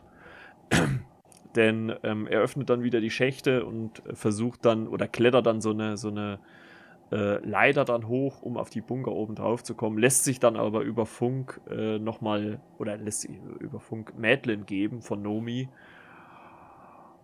Und Leute, ich sag's euch, wie es ist. Ich weiß, es ist eine Filmfigur. Ich weiß, wir sind alle erwachsen. Man sollte das nicht so an sich rankommen lassen. Aber ich habe wirklich geheult. Ich hatte wirklich Tränen in den Augen, auch untermalt natürlich von der Musik von Hans Zimmer in dem Moment. Denn es gibt ein Gespräch zwischen Madeline und Bond und ja, es stellt sich relativ schnell heraus, dass man, dass man Bond aus dieser Situation nicht befreien kann. Also äh, Q sagt noch, ja, wenn du einmal damit infiziert bist, ist das unheilbar. Und ja, so ist es. Und äh, ja, dann glaube ich, war auch jedem im Kino klar, was jetzt passiert. Denn die Raketen kamen immer näher. Äh, Bond sucht dieses letzte Gespräch mit Madeline und verabschiedet sich quasi von ihr. Und also es ging mir wirklich richtig, richtig nah. Ich weiß nicht, wie ging es dir denn in, in dem Moment? Ja, mögen irgendwelche andere Filme kritisieren und sagen, ja, das kommt doch schon so ein Liebesfilm äh, näher und äh, das passt gar nicht zu Bond, aber ich finde, das war in dem Moment richtig, als er da, wie du schon sagtest, das Gespräch sucht ähm, zu seiner Liebe, wo du sagst, äh, wo man sagen kann, er hat er doch verziehen, ne? er konnte doch quasi über sich hinauswachsen in dem Moment und hat er quasi noch seinen Frieden gesucht, äh, damit abgeschlossen, was vorher alles war. Und ich fand, das hat die Figur unheimlich weiterentwickelt in dem Moment, ne?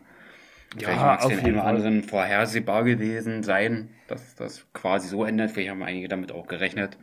Aber ich denke mal, das wird der Figur gerecht mit fünf Filmen, der immer mit sich und seiner Vergangenheit zu kämpfen hatte. Ein James Bond sucht, wie du sagtest, nochmal das Gespräch, ähm, was nochmal auch sehr ähnlich wurde. Madeline auch sehr emotional angegriffen, wie man gesehen hat, ne? auch sehr realistisch dargestellt, finde ich.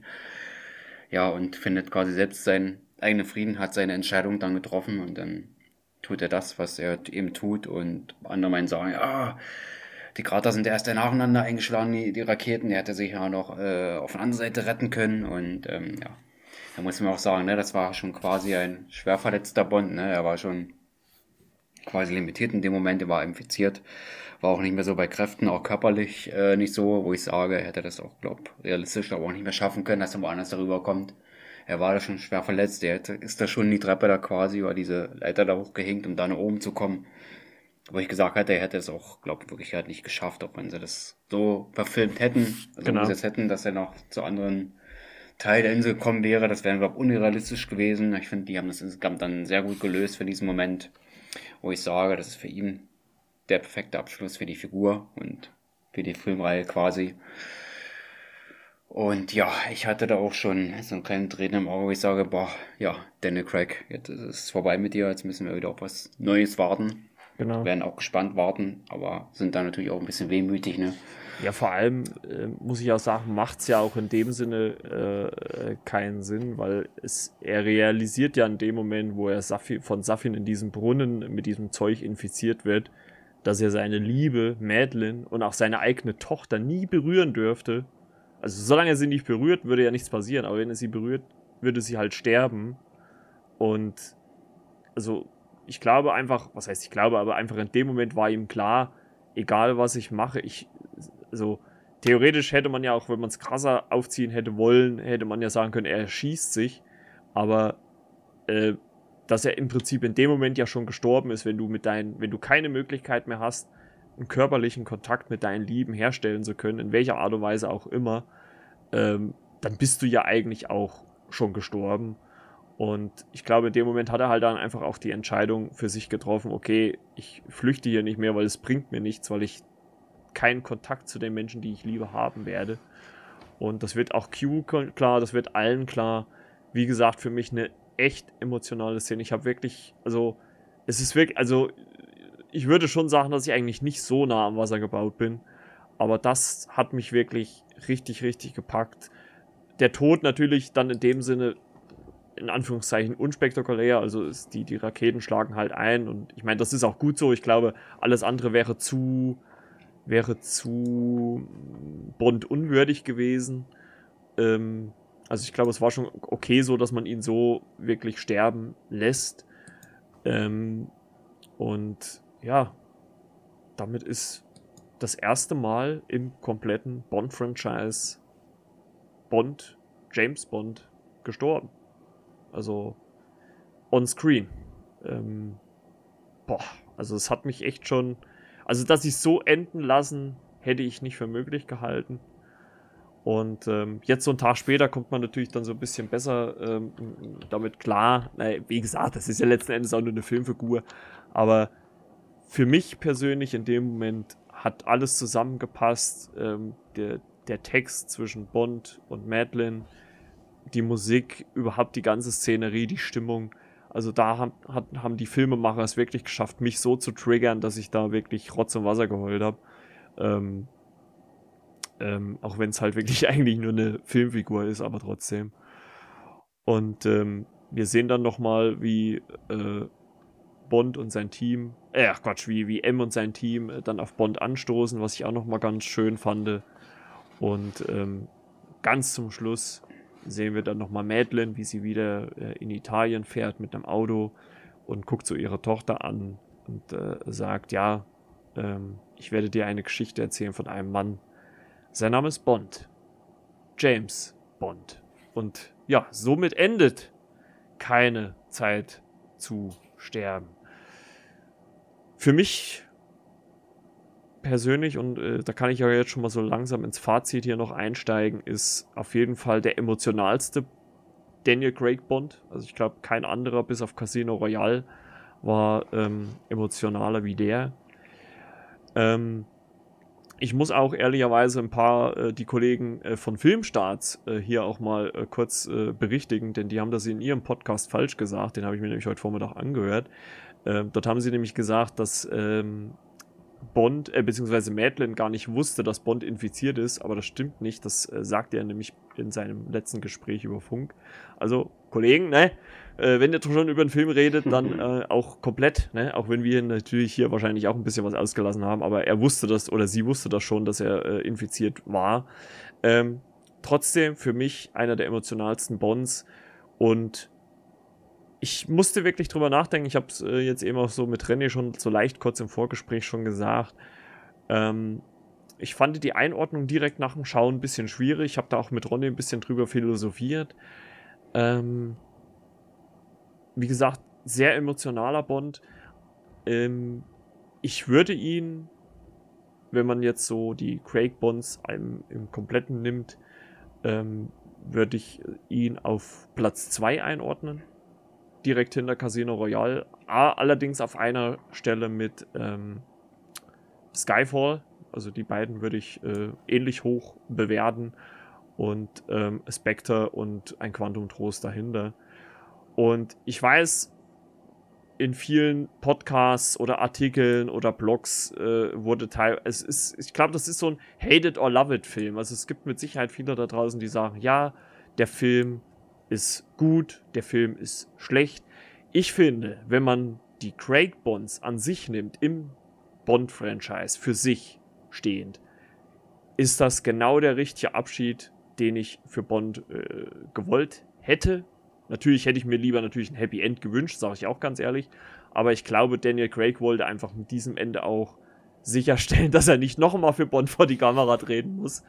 ähm, könnte ich mir zumindest gut vorstellen. Er ist ja auch Produzent des Films, dass das seine Bedingung war.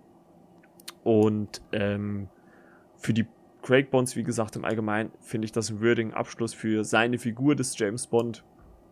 Finde ich das einen würdigen Abschluss.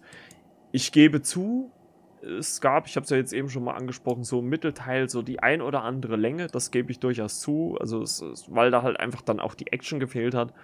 Aber in Gänze bin ich sehr, sehr, sehr zufrieden mit dem Film. Die Bilder phänomenal, tolle, krasse Bilder, die, die der Regisseur oder überhaupt alle natürlich, die an dem Film beteiligt waren, uns gegeben haben. Bond würdig. Ähm, genau der richtige Humor, nicht zu viel, nicht zu wenig. Äh, schön passend und ja, für meine Begriffe ein würdiges Ende von Daniel Craig uns und äh, ja. Sonst ist Timo ja immer für die Monologe zuständig. Heute habe ich mal einen kleinen gehalten, deswegen lasse ich jetzt erstmal René ein bisschen zu Wort kommen noch mit seinem Fazit. Ich kann das eigentlich mit den Worten so sagen wie du. Ist vielleicht nicht der stärkste Film, aber vielleicht nicht sehr gut, aber auch nicht schlecht. Ich würde ihn auch so anordnen, wo ich sage, ja, Casino Royale ist der beste und ich stelle No Time to Die, ich wenn jetzt meine Originaltitel, Skyfall mit auf einer Stufe und Quantum Trost und Spectre setze ich eher noch dahinter so dass No Time to Die für mich da noch auf Platz 3 landet äh, im Craig Ranking. Wir haben ja leider nur fünf Filme, ich habe mir auch gerne noch mehr erhofft. Nun, dann sind es noch fünf, aber ich setze ihn äh, qualitätsmäßig in die Mitte. Ja, aber kleine Sachen, gut, da kann man vielleicht ein bisschen mäkeln, das ist dann wieder äh, Jammern auf hohem Niveau, denke ich. Aber insgesamt haben wir doch einen sehr würdigen Abschluss. Äh, mit dem äh, in sich gegriffen, dem Film. Auch jetzt insgesamt das Franchise mit Craig, denke ich mal, eine sehr runde Sache.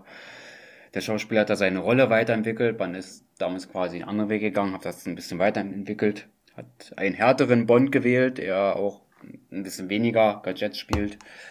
Obwohl jetzt in dem Film auch so wieder ein bisschen was vorkam. Ne? Das Auto hat ja so einige Sachen dort gezeigt, ne? wo man sich so ein bisschen den Weg ich sag mal, freigeschaufelt hat, wo der dafür ja flüchten konnte. Ich glaube, das war sogar noch die Italien-Szene am Anfang. Wo ich sage, ja, hier haben wir doch wieder ein bisschen klassischen Bond dabei. Auch den Bond, der seine eigenen Wege gegangen sind. Wo wir insgesamt sagen können, ja, wir haben noch was Innovatives jetzt über die ganzen Jahre gesehen. Mhm. Ich sage jetzt einmal 15 Jahre, weil der Film ja 2020 schon fertiggestellt.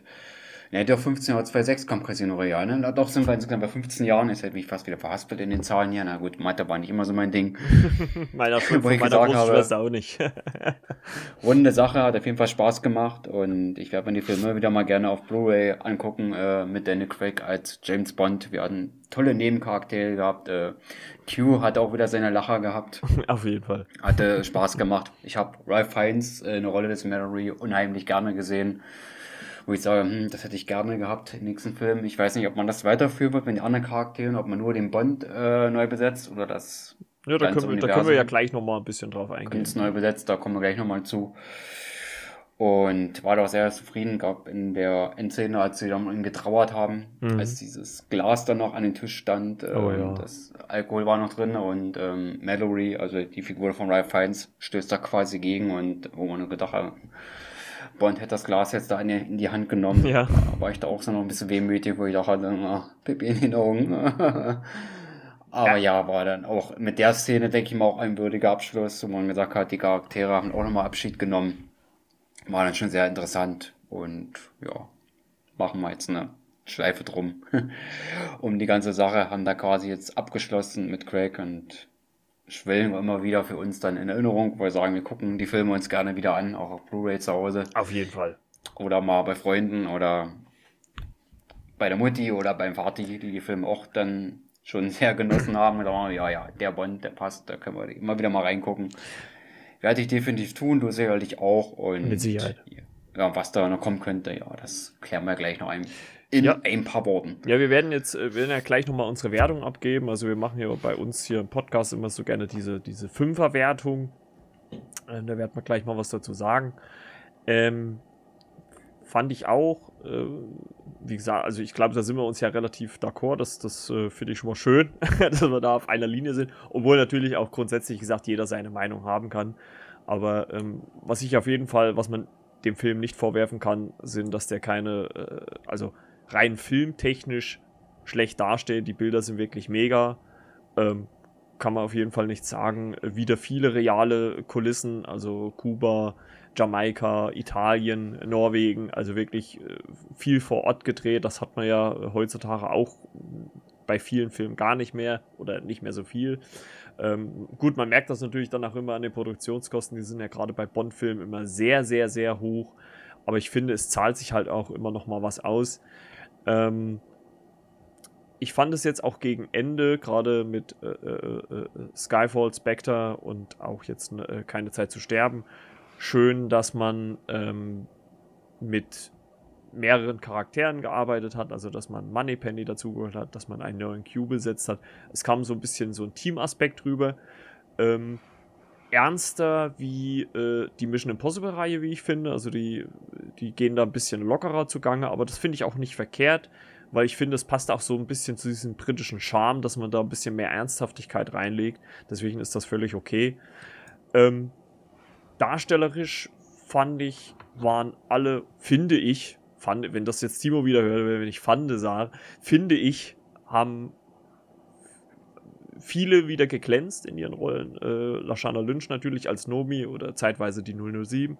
Äh, Craig selber, ne? Äh, wenn man mal überlegt, dass er eigentlich keinen Bock mehr auf den äh, Film hatte, hat hier, glaube ich, nochmal alles gegeben äh, für diesen letzten Auftritt. Und klar muss man auch vielleicht kritisch sagen, es kamen ein paar Charaktere zu kurz, das ging mir ähnlich, angefangen natürlich bei Walz als Blofeld, als auch zu allen anderen. Also ähm, M, Moneypenny, auch Q werden natürlich schon eingesetzt, aber äh, ein bisschen reduzierter. Aber ich fand trotzdem die Mischung völlig okay, völlig passend. Ähm, Lashana Lynch hat natürlich dann, würde ich mal sagen, noch den meisten Auftritt von allen, an allen äh, neben Madeleine Swan. Da haben zum Beispiel manche gesagt, dass ich so ein bisschen ja kalt und hölzern fand. Fand ich jetzt gar nicht. Ich fand es so alles der Situation ziemlich angemessen, in der sie steckt. Ähm, das fand ich völlig okay. Und ja, handwerklich äh, kann man auch dem Regisseur, finde ich, nichts nachsagen. Also wenn man da so gehört hat, was da für äh, Probleme gab während der Produktion, äh, hat man davon jetzt im fertigen Film nicht allzu viel äh, mitbekommen. Also das haben sie relativ, äh, hat Carrie Fukunaga relativ gut gelöst.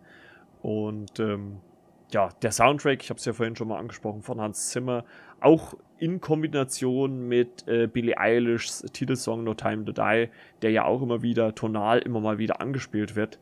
Äh, fantastisch. Ähm, es wird auch immer wieder, gerade in gewissen Action-Szenen, ein, äh, ein äh, Bond-Lied vom Soundtrack eingespielt. Das heißt äh, Open Opening the Doors äh, ist auf, auf dem Album zu finden, könnt ihr euch mal reinhören. Da gibt es dann immer so ein, so ein, ja, so ein, so ein, wie soll man das sagen, so ein Trompetenfeuerwerk, was wirklich unter die Haut geht. Und gerade im Kino mit diesen äh, Anlagen äh, wirkt das nochmal viel, viel, viel besser als, äh, was weiß ich, auf dem Laptop, wenn man das streamen würde. Ähm, ja, zum Fazit, ich, hab, ich laber jetzt schon wieder viel zu lange. Man merkt, Timo fehlt. Äh, ich würde sagen, wenn wir in der Fünfer-Bewertung sind, für mich eine viereinhalb von fünf. Es ist zum perfekten Film, da hat er für mich ein bisschen so, war für mich ein bisschen tröge in der Mitte. Da hat er sich ein bisschen gezogen, weil halt so ein bisschen die Action fehlt. Aber dennoch alles auf einem extrem hohen Niveau. Ähm, extrem gut unterhalten, auch wenn da halt so die eine oder andere Länge so in der Mitte so ein bisschen dabei war. Da muss man sich vielleicht auch ein bisschen durchquälen. Man darf ja nicht vergessen, der Film geht 164 Minuten, muss man auch dazu sagen. Aber nichtsdestotrotz für mich einer der besten Bonds von Daniel Craig und auch der besten Bonds allgemein. Und äh, ich habe es ja jetzt eben schon mal gesagt, direkt hinter Casino Royale würde ich ihn einordnen auf Platz 2 auf selber Höhe mit äh, Skyfall. Und wie gesagt, 4,5 von 5 und einer der besten Bonds aller Zeiten. Ja, so. wollte ich auch genau so mitgehen. Bei mir waren es natürlich die 10 Sterne. Ich würde mal irgendwie bei der 10 Sterne, ich würde da 8,5 geben, auch also relativ hoch. Mhm. Ich habe ja gerade schon alles gesagt, glaube ich, vorweggenommen, aber halt die Wertung vergessen, habe ich dir dann den Vorzug verlassen. Ich habe die Zahl weggelassen, ja. und ich gebe ihnen ja also 8,5 Sterne von 10, denke ich. Und ist bei mir zumindest in zu den besten drei Bonds, was ich vorhin schon gesagt habe, na gut, die quasi die Mitte ist es ja nicht, wo ich sage, wir stellen, ja, ich stelle gleich mit Skyfall, wo ich gesagt habe, für mich somit der zweitstärkste. Und diese Längen waren natürlich drin in der Mitte, ja, wo wir sehr viel Dialog hatten, aber das hatten wir in Spectre ja auch schon gehabt, da waren wir ja dran gewöhnt. Ja, das ist ja auch so Aber insgesamt von den ne? Charakteren, äh, was sie da sich erzählt haben, was wir dann erfahren haben, mhm. war es dann halt dann doch wieder sehr schlüssig und sehr, sehr interessant, gerade um den Antagonisten, gespielt von Rami Malek. Wo ich sage, ja, ich gehe jetzt mit dieser, wie gesagt, 8,5 raus. Ja, der Film, der ist nicht perfekt, aber auch nicht mittelmäßig, aber löst alles in allem doch alles noch sehr gut. Allein mit dem bombastischen Soundtrack, wie du gesagt hast, äh, man hat es immer begleitet. Ja. Die überragenden Darsteller, die immer gut waren. und auch ihre eigene Linie da so wieder gezeigt haben. Auch diesen neuen Weg, die ihre gesamte Bond-Reihe jetzt mit Andy Craig gesehen haben, dass man das in diesem Film auch nochmal ausgekostet hat und der das dann auch letztendlich auch rund gemacht hat. Und ich sage, ist auf jeden Fall sehenswert. Leute, geht ins Kino. Der Absolut. Film, also ein, der, der, Film macht Spaß. Ja. Und der hat seine Charakterzeichnung, die es braucht. Oder die Figurenzeichnung und Weiterentwicklung. Und ja, mehr fällt mir jetzt auch gar nicht mehr ein. Ich denke, wir haben jetzt quasi alles darüber gesagt und es geht auf jeden Fall mit Bond weiter, nicht mehr mit Danny Craig und die Zukunft wird zeigen, was uns da erwarten wird, ne? Genau. Und da können wir ja mal so ein bisschen, vielleicht jeder, vielleicht auch mal so einen Namen in den Ring schmeißen, wo wir sagen würden, hm, könnten wir uns gut vorstellen. Natürlich, wahrscheinlich die Realität sieht dann letzten Endes komplett anders aus, aber äh, man kann ja einfach mal so äh, sagen, wie es ist. Ähm, also, e, erstens mal muss ich grundsätzlich sagen, hätte ich mir gut vorstellen können und ich hätte absolut nichts dagegen gehabt, wenn die Macher das äh, durchgezogen hätten, wenn sie äh, äh, Lashana Lynch Nomi ähm, als 007 wirklich dann wieder hingestellt hätten. Gut, man muss natürlich dazu sagen, hätte jetzt in der inneren Logik des Films wahrscheinlich keinen Sinn gemacht, weil sie ja innerhalb des Films ihren 007-Status an Bond zurückgibt.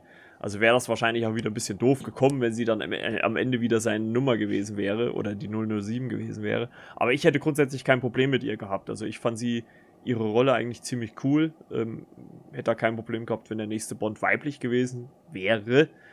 Ähm, allerdings haben ja mittlerweile die Produzenten gesagt, äh, der Bond, James Bond bleibt männlich. Und ähm, wen ich mir gut vorstellen könnte, auch wenn es natürlich arg verwandt mit seiner, ja, einer, mit seiner größten Rollen vielleicht ist, ist äh, Taron Edgerton.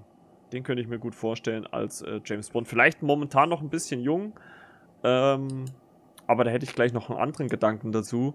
Aber den könnte ich mir so in 5, 6 Jahren gut vorstellen. Da wäre so Ende 30, Anfang 40. Äh, ich glaube, ist jetzt neu, ich glaube, der ist ein 89er Baujahr, also so 31, 32. Also wenn er so in 5, 6 Jahren die Rolle übernimmt, wäre das für mich ein ganz guter Vorschlag. Und bis dahin könnte man ja noch zwei Filme machen und da könnte ich mir einfach Idris Elba extrem gut in der Rolle vorstellen. Da hätte ich extrem Bock drauf, weil der in äh, Bastille Day spielt er glaube ich, einen CIA-Agenten. Da war er schon ziemlich Bond-like unterwegs, äh, so auch, auch so Daniel Craig-mäßig mit der Action. Also den könnte ich mir gut vorstellen.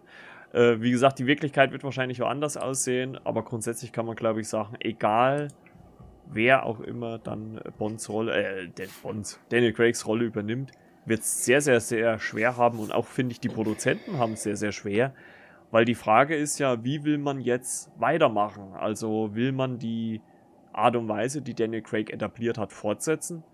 Dann hat es der nächste natürlich extrem schwer, weil er unweigerlich mit Daniel Craig verglichen wird. Äh, oder geht man wieder so eher in so die Pierce Brosnan, Roger Moore Richtung, also eher so die geleckteren Bonds, die halt ein bisschen graziler durch die Welt laufen? Ähm, ist natürlich eine gute Frage, wo man dann, in welche Richtung man dann geht. Ähm, also man kann auf jeden Fall gespannt sein. Hast du denn vielleicht eine Idee oder einen Gedanken, wen du äh, in Zukunft in der Rolle sehen könntest? Die Produzenten haben ja, glaube ich, gesagt, vor 2022 wollen sie sich nicht damit beschäftigen. Ähm, obwohl ich ehrlicherweise glaube, dass, ich meine, der Film ist jetzt anderthalb Jahre verschoben worden. Ich glaube schon, dass man sich hinter den Kulissen da schon Gedanken gemacht hat. Die Frage ist natürlich, wie jung, wie alt der neue Bond natürlich dann werden soll oder wann der Film natürlich rauskommt. Ne? Das ist so natürlich die Frage und ich, ja, ich muss eigentlich schon bei in der Rolle vorstellen. Weiblich sollte jetzt der Charakter nicht sein. Das soll jetzt nicht heißen, ich habe was gegen weibliche Darsteller oder Schauspielerinnen, auf keinen Fall. Weil ich bin so ein Verfechter, wo ich sage, man sollte doch bei der Romanvorlage in gewissem Sinne bleiben, wo ich sage, die Figur, die muss männlich bleiben. Aber dass dem Bond jetzt ein farbiger spielt, hätte ich jetzt gar nichts gegen. Wo ich sage, man hat zumindest das Geschlecht erstmal noch äh, im Original belassen, so wie es in den Büchern ist von Fleming. Und ich könnte mir Idris Elba sehr, sehr gut als Bond vorstellen, weil ich finde, das ist auch ein sehr präsenter Schauspieler. Ist auch einer, der bringt Witz in seine Rollen. Äh, in der Suicide Squad konnte man das gut sehen. Äh, der Typ, der kann sich durch die Gassen ballern, kämpfen. Also körperlich bringt Idris Elba auch was mit. Der kann das in seine Rollen verpacken, wo ich denke, der könnte eine super Mischung als James Bond bringen. Ich könnte mir aber auch äh, Tom Hardy sehr gut vorstellen, Henry Cavill Ryan Gosling würde ich da noch nennen, aber die sind, glaube ich, alle schon ein bisschen älter. Ich glaube, Tom Hardy sogar mit der ältere.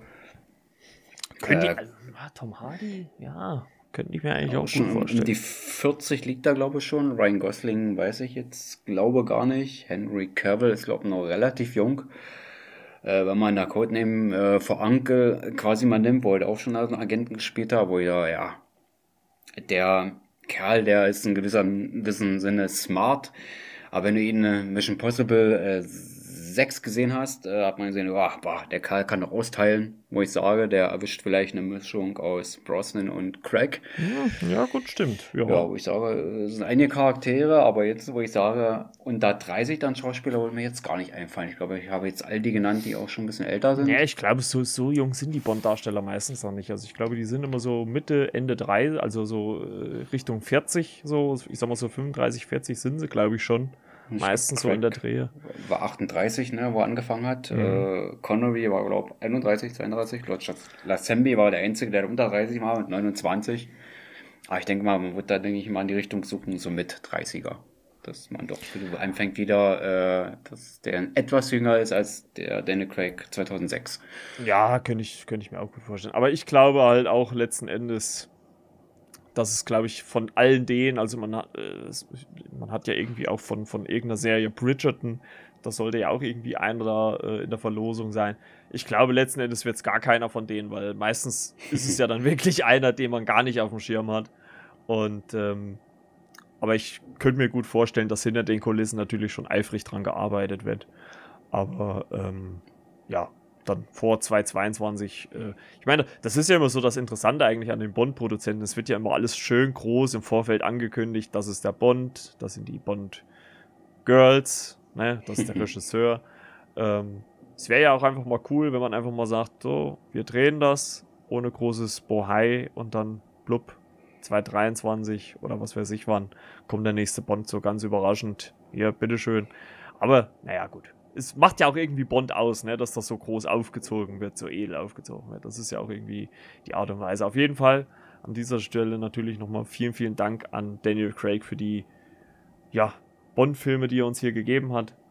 Und ähm, ja, würdiger Abschluss, definitiv. Ja, und am Ende wird es doch Henry Cavill.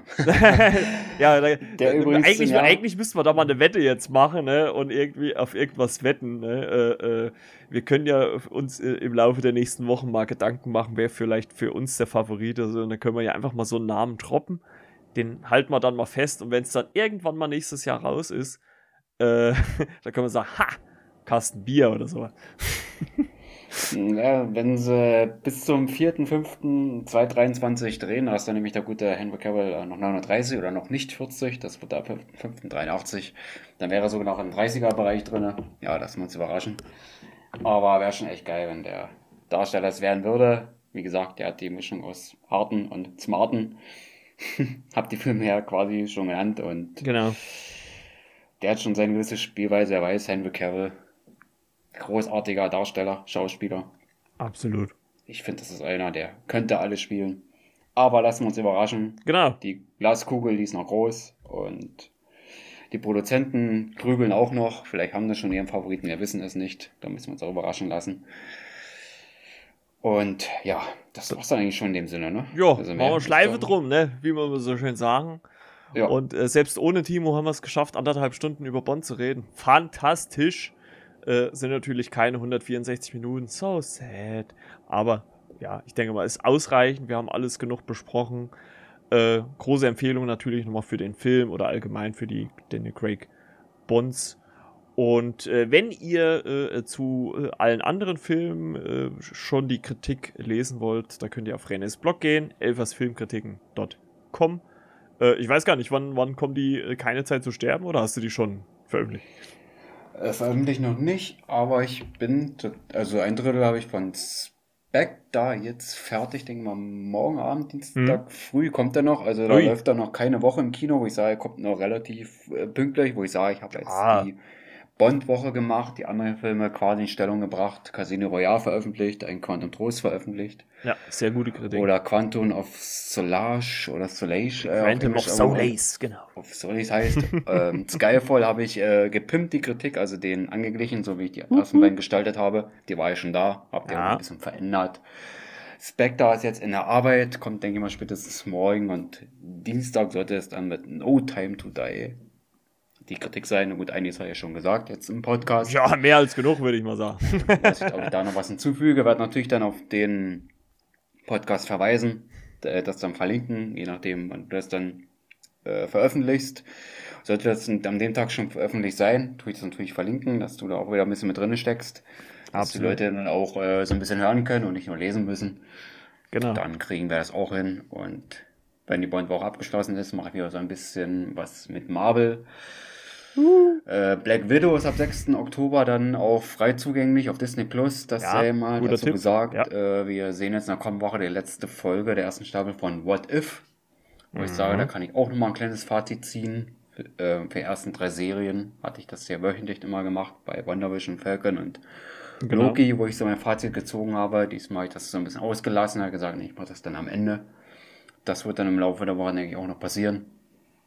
Und ja, das für die kommende Woche. Also und genug, genug zu lesen für euch auf äh, äh, René's Blog. Wie gesagt, elfersfilmkritiken.com. Ähm, also schaut dort gerne mal vorbei. Link findet ihr in den Show Notes und natürlich auch Renés Instagram-Seite. Der zweite Blick auf Instagram. Deswegen, äh, ja, ich würde sagen, wir machen langsam Ende, sonst wird es, glaube ich, zu lang. Äh, deswegen, äh, danke fürs Zuhören. Ich hoffe, ihr hattet viel Spaß, auch ohne Timo. Der ist dann, wenn es ihm besser geht, das nächste Mal irgendwann wieder mit dabei, wenn das Thema natürlich passt und er auch wieder gesund ist und den Urlaub mit seiner Frau und den Kindern beendet hat. In diesem Sinne nochmal natürlich gute Besserung, Timo. Und äh, hoffentlich bis bald und äh, danke euch da draußen fürs Zuhören. Danke René, dass du mit dabei warst. Sehr schön. Jo, vielen Dank, habe ich auch wieder gefreut und Juhu. auch nochmal gute Besserung an Timo, er hat uns genau. natürlich sehr gefehlt. Auf, absolut. Äh, nicht, dass das jetzt so rüberkam, als hätten wir es alleine hätten machen können, natürlich bringt Timo immer die gewisse Quintessenz. Ich sage, der hat dann halt doch gefehlt.